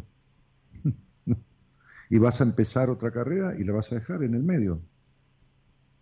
Es, es lo más factible que vayas a hacer, es- es lo más posible. Sí. Vos me estás llamando porque no sabés lo que querés. A ver, vos fíjate esto, este, Ale- Alejandra. No, eh, ¿qué, te trae a mí? Te digo yo. Y vos me decís, este, no, no, no sé lo que quiero. Ok, entonces yo te digo, si no sabes lo que querés, ¿por qué sabés que querés estudiar abogacía? Y vos me decís, porque creo que me va a gustar. Estamos en lo mismo, no sabés lo que querés. O, o, o o estás segura de abogacía, pero entonces explícame de no sabes lo que querés en qué. ¿En qué cosa no sabes lo que querés? En mi vida, Pero entonces tu vida forma parte de, de tu futuro, de tu, de, de- de tu carrera o no carrera, o el trabajo, o, o lo que fuera. ¿Qué sé yo? ¿Sabés lo que querés, por ejemplo, en cuanto a, a- a- a- a la afinidad con las personas? ¿Sabés si te gustan las mujeres o te gustan los hombres? sí, me gustan los hombres. Ajá. Bien. Ok. ¿Te gustan los hombres? Ok. Sí. ¿Y entonces? Estoy de novia. Ajá. ¿Cuánto hace? Con él vengo desde el 2015 y estamos de novio recién hace poco, hace dos meses. ¿Cómo venís desde el 2005 y hace dos meses que estás de novia? ¿Qué, qué- qué quiere decir eso? O sea, salí a hacer una tranza, eh, curtía, qué sé yo, y de repente ahora... Era ida y vuelta, digamos. O sea, andábamos, pero no éramos nada serio. Ajá. Recién oficializamos hace poco, ¿Y qué sería oficializar, amor mío? ponernos de novio. Ajá. ¿Y, y qué cambia? ¿Qué cambió? Cuando oficializaron, ¿qué es lo que cambió? Para entender, ¿eh? está todo bien. Y cambió en todo, digamos, porque antes era si nos cruzábamos, si nos veíamos por casualidad, por amigos en común o cosas así. Ah, como, como que hay como una constancia, ahora te entendí. Claro, claro, una cosa más, más así. Este, bueno, me pasó con Claro. mi mujer. Cuando nos conocíamos, nos veíamos un poco así, pero después nos pusimos más, más formal, digamos, más de vernos, más, más todo. Ajá. Sí, Muy así. bien. Así que, y tenés 20, 20 añitos, 21. 21. Después Sí, me dicen las, señoras grandes, ¿no? Cuando yo atiendo a alguna señora más grande, ¿no? Ponele, o sea, señora más grande que vos ya es de 40 años, aunque sea una, una mujer joven, pero es más grande, ¿no? O de 50 o de 60, ¿no? Me dicen, por ejemplo, ay, si yo fuera como las chicas de ahora que son tan libres, tan esto, tan lo otro, y le digo, ¿quién te dijo que son tan libres? No, porque viste que las chicas de ahora con la libertad y no tienen los conflictos, los prejuicios que tenemos las mujeres más mayores con el tema de la sexualidad. Fíjate los prejuicios que tenés vos con 21 años. Me, sonrío yo, ¿no? Y le digo, escuchame una cosa, vos tenés 60, bueno, yo atiendo chicas de 20 que tienen los mismos quilombos que vos. Me dice, no te puedo creer. Bueno, acá tengo una al aire, le diría. ¿Ve? Acá tengo una al aire que fue criada culposa, prejuiciosa, con una madre culposa, prejuiciosa, con un hogar forzado, cerrado, con poco disfrute, con falta de ternura del padre. Acá tengo una, una mujer que fue criada, una chica que fue criada este, sobreadaptada para que sea la señorita que corresponde que sea, la políticamente correcta y llena de prejuicios y culpas en la intimidad. Mira vos, con 21 años, ¿viste? Entonces le digo a, a- a las mujeres que están escuchando ahora de 50, de 60, les digo, ¿vieron que las chicas jóvenes igual tienen los mismos quilombos que las señoras grandes? Sí, ¿Me entendiste? ¿Entendiste lo que te quise decir, no? sí, Muy bien. Bueno, entonces, en general, cuando uno es un adolescente no sabe mucho lo que quiere, Ale, pero a vos te va a costar descubrirlo eh, un poco, porque eh, hay muchos factores de tu historia y de tu crianza que te hicieron ser grande, más grande que lo que correspondía cuando eras chica. Y ahora que sos grande, sos aniñada. ¿Entendés lo que te quiero decir? sí, es verdad. Sí, yo sé que es verdad. Entonces, digo, eh, ¿por qué? Y porque cuando uno... eh, eh, a mí me pasaba cuando era chico, que, que yo que llegué a medir un metro noventa y seis en mi vida, este, casi dos metros, me pasaba cuando era chico que por ahí de año a año me crecía un número o dos el pie, ¿viste? O, o la bicicleta el año pasado no me servía más. Entonces, ¿qué pasaba? que lo que servía en un momento dejaba de servir, no, no, no, no, no, no era más utilizable. Entonces, cuando vos creces de repente mucho cuando sos chico, en el medio queda un vacío, porque pegaste un salto y quedan cosas atrás sin cumplir. Y así te pasó a vos. Entonces, ahora tenés esta cosa niñada, ¿viste? Que, ¿Quiénes son los que no saben lo que quieren? Y los niños, ¿viste? ¿Quiénes son los que tienen una sexualidad así media infantil, media mínima? Y los niños, ¿viste? No, no, no tienen un desarrollo, sos, no sos una, una nenita, no sos una mujer, digamos, pero ya tenés 21 años, ¿viste? Tampoco sos una mocosita de 14. Entonces, hay cuestiones en tu vida que están mal puestas y que van a seguir este, mal puestas. ¿Me comprendés? Sí, Mm. ¿Cuántos hermanos tuviste? tengo un hermano por parte de mi mamá y dos hermanitas por parte de mi papá. Mi papá ya está casado. Claro, pero vos, ¿qué edad tenías cuando tus padres se separaron? ¿14 o, o menos? No, es que nunca se comprometieron. O sea, mi mamá me tuvo a mí y ellos se separaron, digamos, cuando, yo estaba, cuando mi mamá estaba embarazada de mí. Sí, pero cuando tu padre se fue, que dejó de, de- de- de- de- del todo, digamos, que se fue al norte, a Perú. Yo nunca viví con mi papá. Mi papá vive en otro país, vive en Perú. Ah, entonces tu Yo papá... viajo todos los años a verlo. Y- y- entonces, ¿qué te pasó a los 14 años? Dime. Que, que fue Nada. notorio. ¿Eh? No, nada.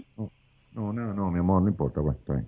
Este, ah, eh, hay algo, ya te vas a acordar, hay algo en los 14 años de tu vida, como hay algo a los 7, este, 7, 14, como hay algo a los 21, fíjate que te acabas de poner de novia hace dos meses, que, que son cosas que por ahí registras o por ahí no registras, pero que fueron influ- muy influyentes en determinados aspectos de tu vida. Son, vos, vos- vos sabés que sos muy curiosa, ¿no? ¿Cómo? ¿Sabés que sos extremadamente curiosa? Sí, Ok.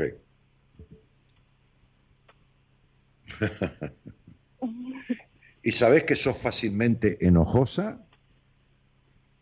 sí, Ah, ok. Muy bien. sí, sí me rápido. Sí, sí, de la nada. Sí, Ok. Bien. Este, y, y si tuvieras que, que decir si de la mitad para la libertad o de la mitad para el encierro, ¿para qué lado estás? ¿De la mitad para la libertad o de la mitad para la, para la, la castración y, y la limitación? para la libertad. El deseo, pero en la realidad, ¿Cómo? el deseo de libertad, pero en la realidad de tu vida, ¿vos crees que vivís de la mitad para el lado de la libertad? Mm, no sé.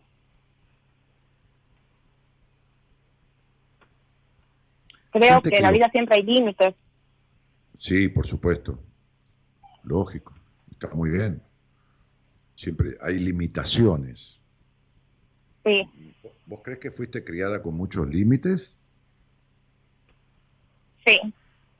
Ok. ¿De parte de quién? Decilo. De mi mamá. Mm. No, podría haber sido tu tía, tu abuelo, tu padrino, no importa. Este, de tu mamá. Ok. ¿Y vos qué crees que tus límites, esos límites que tu madre puso, no limitaciones, sino límites, eh, de esta madre controladora y prejuiciosa que tuviste, este, vos crees que esos límites que no son coherentes los tenés bastante superados o todavía vivís sin ellos y, en ellos y medio que te transformaste en tu mamá como si fueras un, una copia de tu mamá en crecimiento Sí, creo que soy muy parecida a mi mamá. muy bien ¿viste la cara de tu mamá? a ver cerrá los ojitos pensá en tu mamá ¿le ves la cara a tu mamá? Sí, ¿Viste esa cara de mal dormida que tiene? ¿Me entendés, no? Lo que te quiero decir. Ya estás grande, ¿no? ¿Cómo? La cara de mal dormida que tiene tu mamá. ¿Entendés a qué me refiero, no? Mal, mal dormida. ¿Se entiende lo que digo? Sí, Ok. Esa es la cara que vas a tener.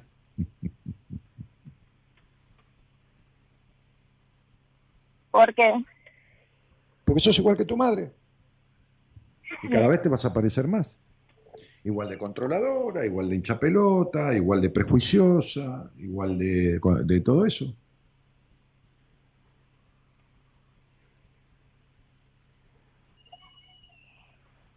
¿y qué tengo que hacer? O sea, ¿cuál es el consejo que vos me das?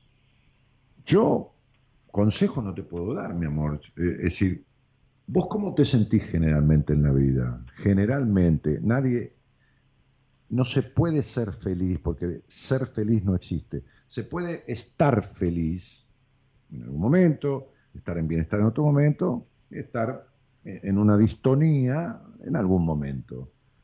¿Vos sentís más bien plenitud o más bien vacío del alma, como si nada te llenara?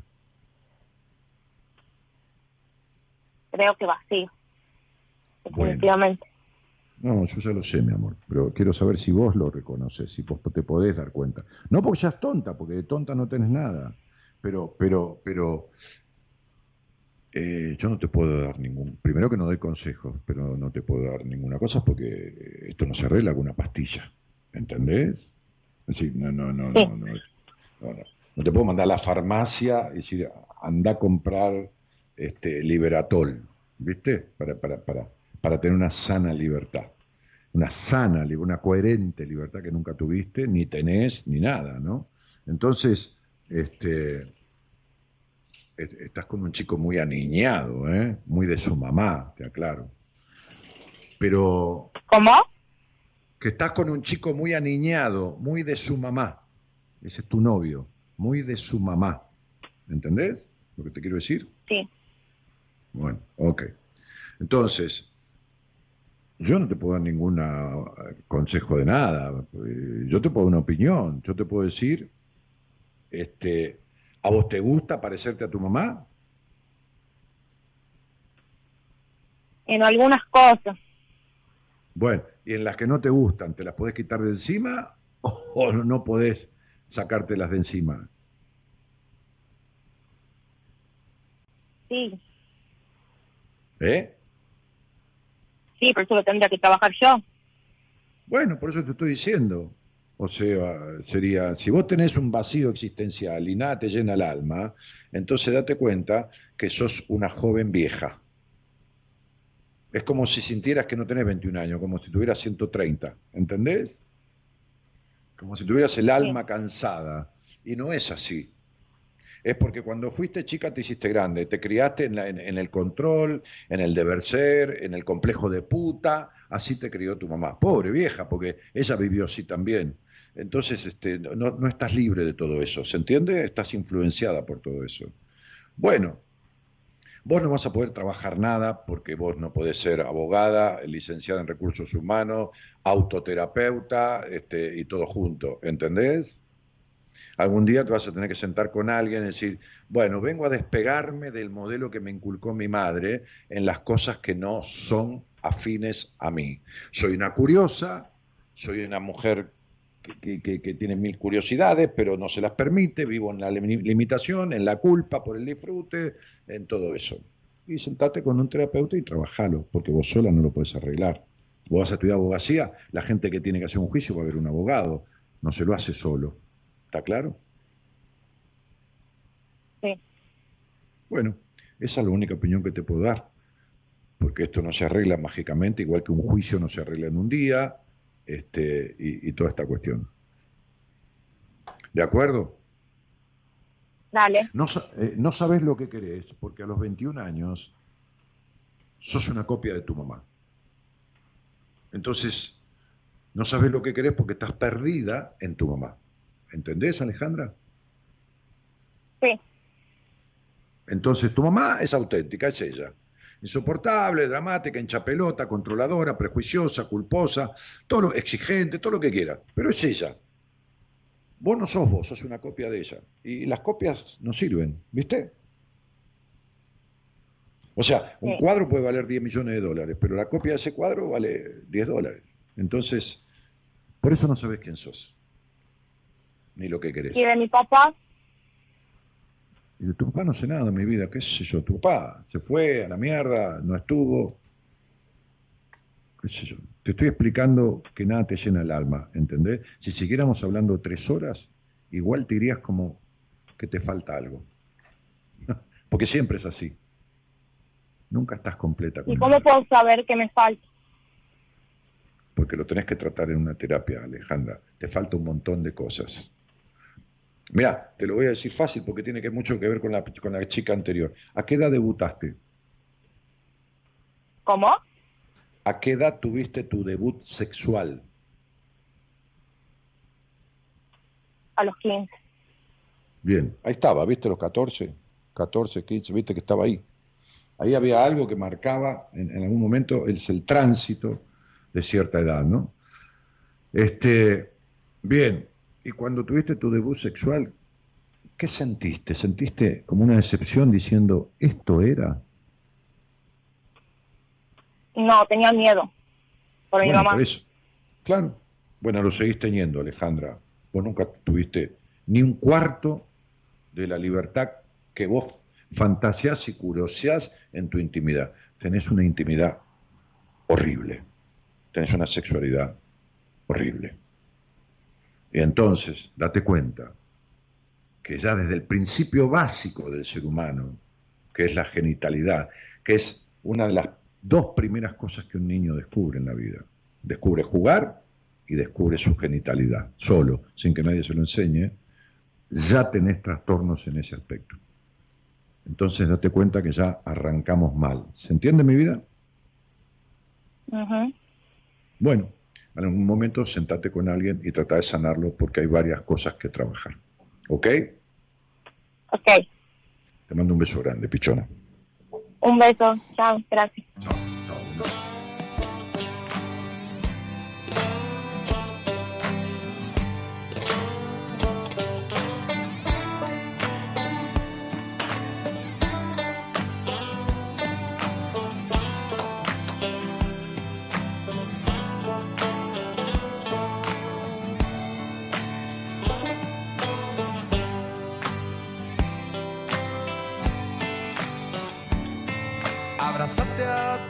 Que refrescan.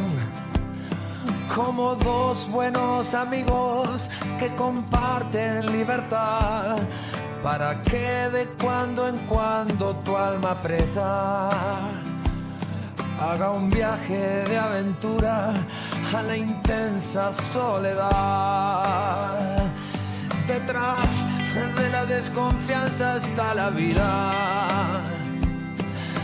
detrás de la mentira, el miedo a la verdad, aunque asuste la idea de perderte.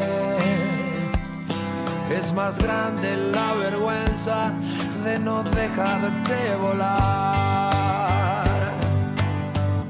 Y caen los días y las verdades en picada son los anuncios en las arrugas de la piel.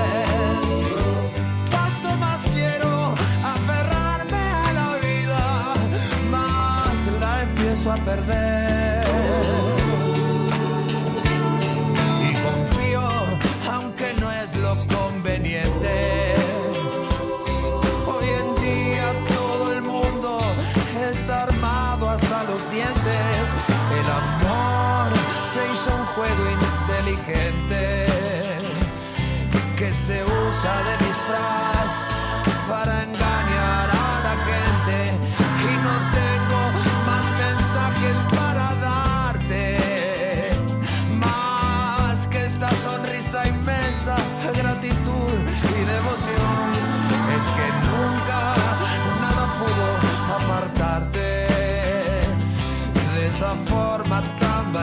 de poner el corazón.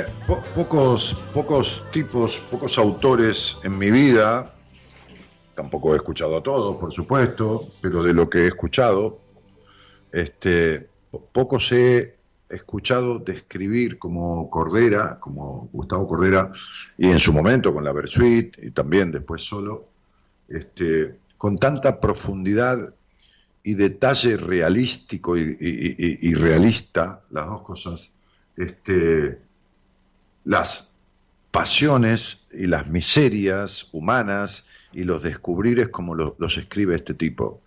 O sea, este tipo, yo por ahí una charla de apertura de 40 minutos y este tipo en una canción de, de- de 15 versos explica lo mismo que yo expliqué en, en una charla de 40 minutos, ¿no? Tiene, una, capacidad asombrosa de, de- expresar en- en- en letras, en versos, con música, esto, ¿no? Se los quiero leer, eh, a los que escucharon a medias o, o no escucharon, porque viste, cuando una melodía nos acompaña, muchas veces la letra queda en segundo plano, ¿no? Este, y yo la estaba leyendo, dice, abrazate a tus deseos que, que refrescan, o sea, a los deseos, que ahí está la apertura que hice.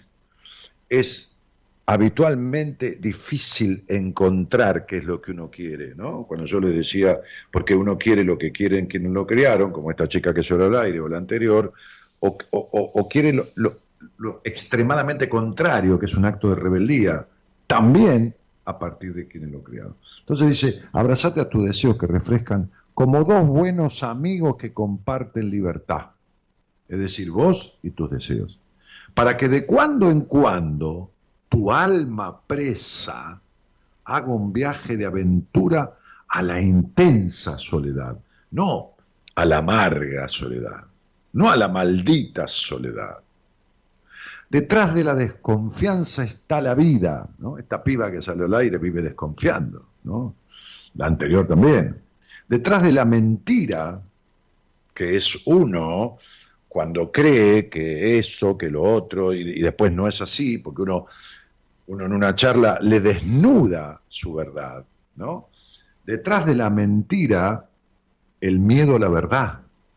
Porque preferimos vivir en una mentira que no nos resguarda ni nos cubre a vivir en la verdad, porque en la verdad estaríamos contradiciendo el deseo de esa madre, el deseo de ese padre, o las consecuencias. Aunque asuste la idea de perderte, porque este es el miedo, a perder el control. Esta piba, con 21 años, es tres veces más controladora que la que salió al aire desde Brasil con 31, 32, 33 tres veces más controladora. Porque esta piba, yo miré la numerología de las, de las dos, nació diez veces con mayor curiosidad, carga de libido y sentido de la libertad que la de, la de Pipa. Y es tres veces más reprimida. Y tiene 21 años. Es decir, que tiene tendencia a explotar en enfermedades del cuerpo o en una depresión machaza. Entonces, Detrás de la desconfianza está la vida, dice la canción. Detrás de la mentira, el miedo a la verdad. Aunque te asuste la idea de perderte, es más grande la vergüenza de no dejarte volar. Aunque te asuste la idea de perderte, es peor, él dice más grande, la vergüenza de no dejarte volar. Y caen los días y las verdades en picada son los anuncios en las arrugas de la piel. Cuanto más quiero aferrarme a la vida, más la empiezo a perder. Cuanto más controlo, cuanto más quiero, cuanto más esto, más la pierdo. Cuanto más quiero manejar, cuanto más quiero que todo sea como yo quiero que sea, cuanto más quiero controlar, más pierdo la vida. Entonces, dice, y confío aunque no es lo conveniente. Claro, hoy en día todo el mundo está armado hasta los dientes. No está armado por el revólver. Armado quiere decir armado de armaduras, ¿eh? de estructuras. El amor se hizo un juego inteligente que se usa de disfraz para engañar a la gente. Y no tengo más, dice la canción, mensajes para darte más que esta sonrisa inmensa, gratitud y devoción. Es que nunca nada pudo apartarte de esa forma tan valiente de poner el corazón. Y repite, caen los días y las verdades en picada son los anuncios en la arruga de la piel. Bueno, es esto, ¿no? Esto, la canción, ¿no? Que dice, detrás de la desconfianza está la vida. Eh, en fin, qué sé yo, uno haciendo lo que va pudiendo. Es un genio el pelado, tan auténtico en sus ocasiones como personalmente, dice Graciela Rodas. Este, después, Gabriel Liberty Spa, dice Daniel, el jefe, qué sé yo, qué está diciendo este muchacho. ¿Qué tema de Gustavo? Dice Jessy Carelo. ¿Qué letras tiene este tipo? Dice Gabri. Andrea dice que hermosa canción. Uh. ¿Y qué más? Porque hay mucho posteo, dibujito y todo eso. Te pasás, Dani, pobre chica, dice Cristina Oyola. No, pobre chica, si yo lo hubiera buscar a su casa a Tucumán, le hubiera golpeado la puerta y le hubiera dicho, mira, nena, vos te pasa esto y lo otro. Pero ella me lo pidió. Así que era su momento de escuchar esto. Ahora, ¿cuánto le quedó o cuánto mañana cuando se despierte va a negar de todo esto? Esa es otra cuestión, pero le queda, eh, ya está instalado en su cabeza. Melina Peruso, que es una paciente mía, creo, dice, nunca dejes de hacer lo que haces, Dani. Sos inmenso. Sí, claro, soy inmenso porque mido como casi dos metros. Y ahí soy inmenso, ¿no? de la altura. Bueno, este, Dani, desde Paraná Entre Ríos, dice Rosana Gentile. Qué fuerte escuchar esto, dice Giselle Espinosa. Identificación. Fíjate si tendrás problemas, Giselle querida, que creo que tenés un brazo o la pierna como foto, como si este fuera el, el Facebook de, de, una pierna, ¿entendés? Como que no puedes aparecer ante el mundo, ¿viste? Eh, patentá controlol, Dani, eh, por favor, es como el capítulo de los Simpsons, de la bola en la inglés, se ríe. Esos Simpsons son premonitorios. Bueno, muy bien, este, ¿qué va? va, va, va, va de buena compañía, ¿no? Dulces sueños que descansen todos, dice Estramaris. Y, y claro, porque el programa está tocando a su fin. Así que nos vamos a estar yendo, que sería el momento, ¿no? Mañana, ¿quién está? Este, señora productora, que no me lo, no me lo ha dicho. Dígame a través de mi celular quién está.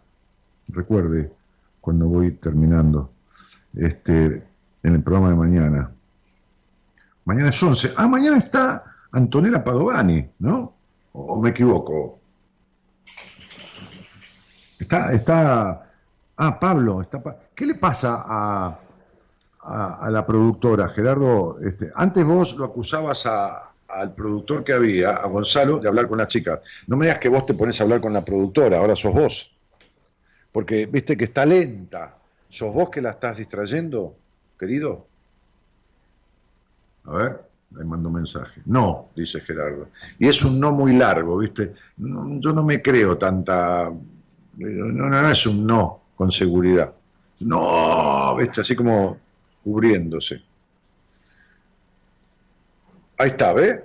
Fíjate, la productora me manda que va a estar Pablo y yo, que no soy el que produce el programa, sé que está Antonella Padovani, la licenciada en psicología. No, si no hay manera, yo tengo que hacer todo, ¿entendés? Es una cosa... Sí, perdón, pone, le cambió ayer. Sí, sí, sí. Este, no habla Gerardo, déjalo en paz. Peor todavía, porque si Gerardo no habla, vos no tenés con quién hablar, salvo que Gerardo esta haga lo que hacía Comito, pero al revés, se ponga a hablar con los tipos que le mandan mensajes, ¿viste? Al WhatsApp. ¿Eh? Le aclaro a los muchachos que esta chica está sola en la vida, sola de pareja, tiene 30 años, es pelirroja natural, ojos celestes, este, así que eh, por ahí está eh, eh, chamullándose a los muchachos, ¿viste? ¿Entendés, Gerardo? Porque escúchame, no sabe ni quién va a estar mañana y ese es su trabajo. En fin, mañana va a estar al aire conduciendo buenas compañías la licenciada Antonella Padovani, que estuvo hace 15 días. Justamente es licenciada en psicopedagogía, ¿no? Este, digamos que está preparada para ciertas disfunciones, distorsiones, afectaciones que tienen los niños en su vida conductual, en el aprendizaje, en, bueno, ya lo, refiero, ¿no? Las conductas y todo lo demás. Y hoy me, hablábamos con Antonella, este, este, que, que ayer le derivé el hijo de una, de una, de una persona que atendí, este, y me decía, Dani, tengo un par de mujeres eh, mujeres, no niñas, que hablaron conmigo por sus hijos, pero se quedaron enganchadas hablando conmigo, ya después hablaban más de ellas que de sus hijas. ¿Qué hago? ¿Con quién hablo del equipo? Le dije, no se las derives, porque si, si se engancharon con vos y lograron empatía con vos, es porque tienen serias afectaciones en su niña, en su, en su etapa de niñez, y vos estudiaste para ayudar a los niños Entonces, estas mujeres que hablaron con vos no tienen problemas de adultas, tienen conflictos de infancia.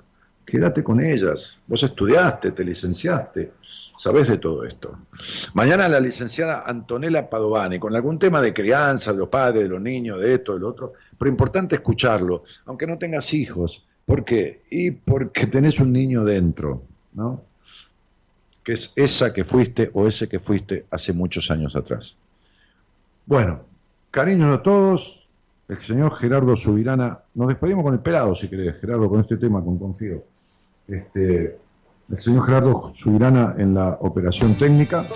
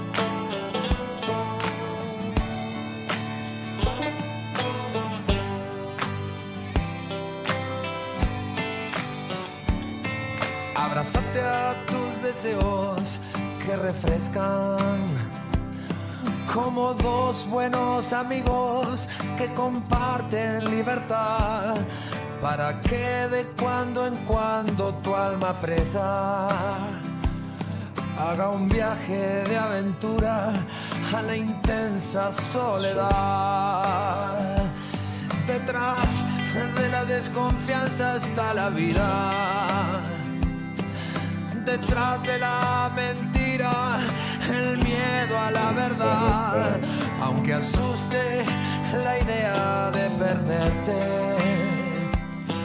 Es más grande la vergüenza de no dejarte volar.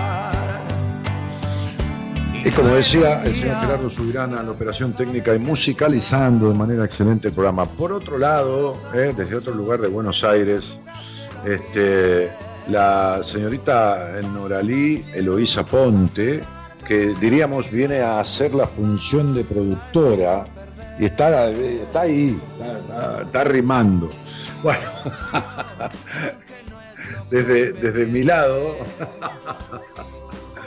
que yo que vengo a ser el conductor de este Buenas Compañías, este, desde hace 27 años, mi nombre es Daniel Jorge Martínez.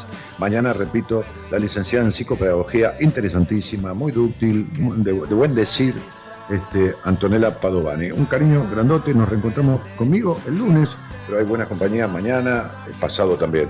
Chau, chau, que estén bien, buen fin de semana, gracias por estar.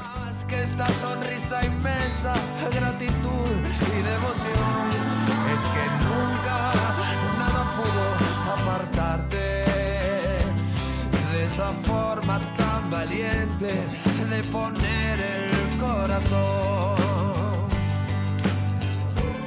caen los días y las verdades.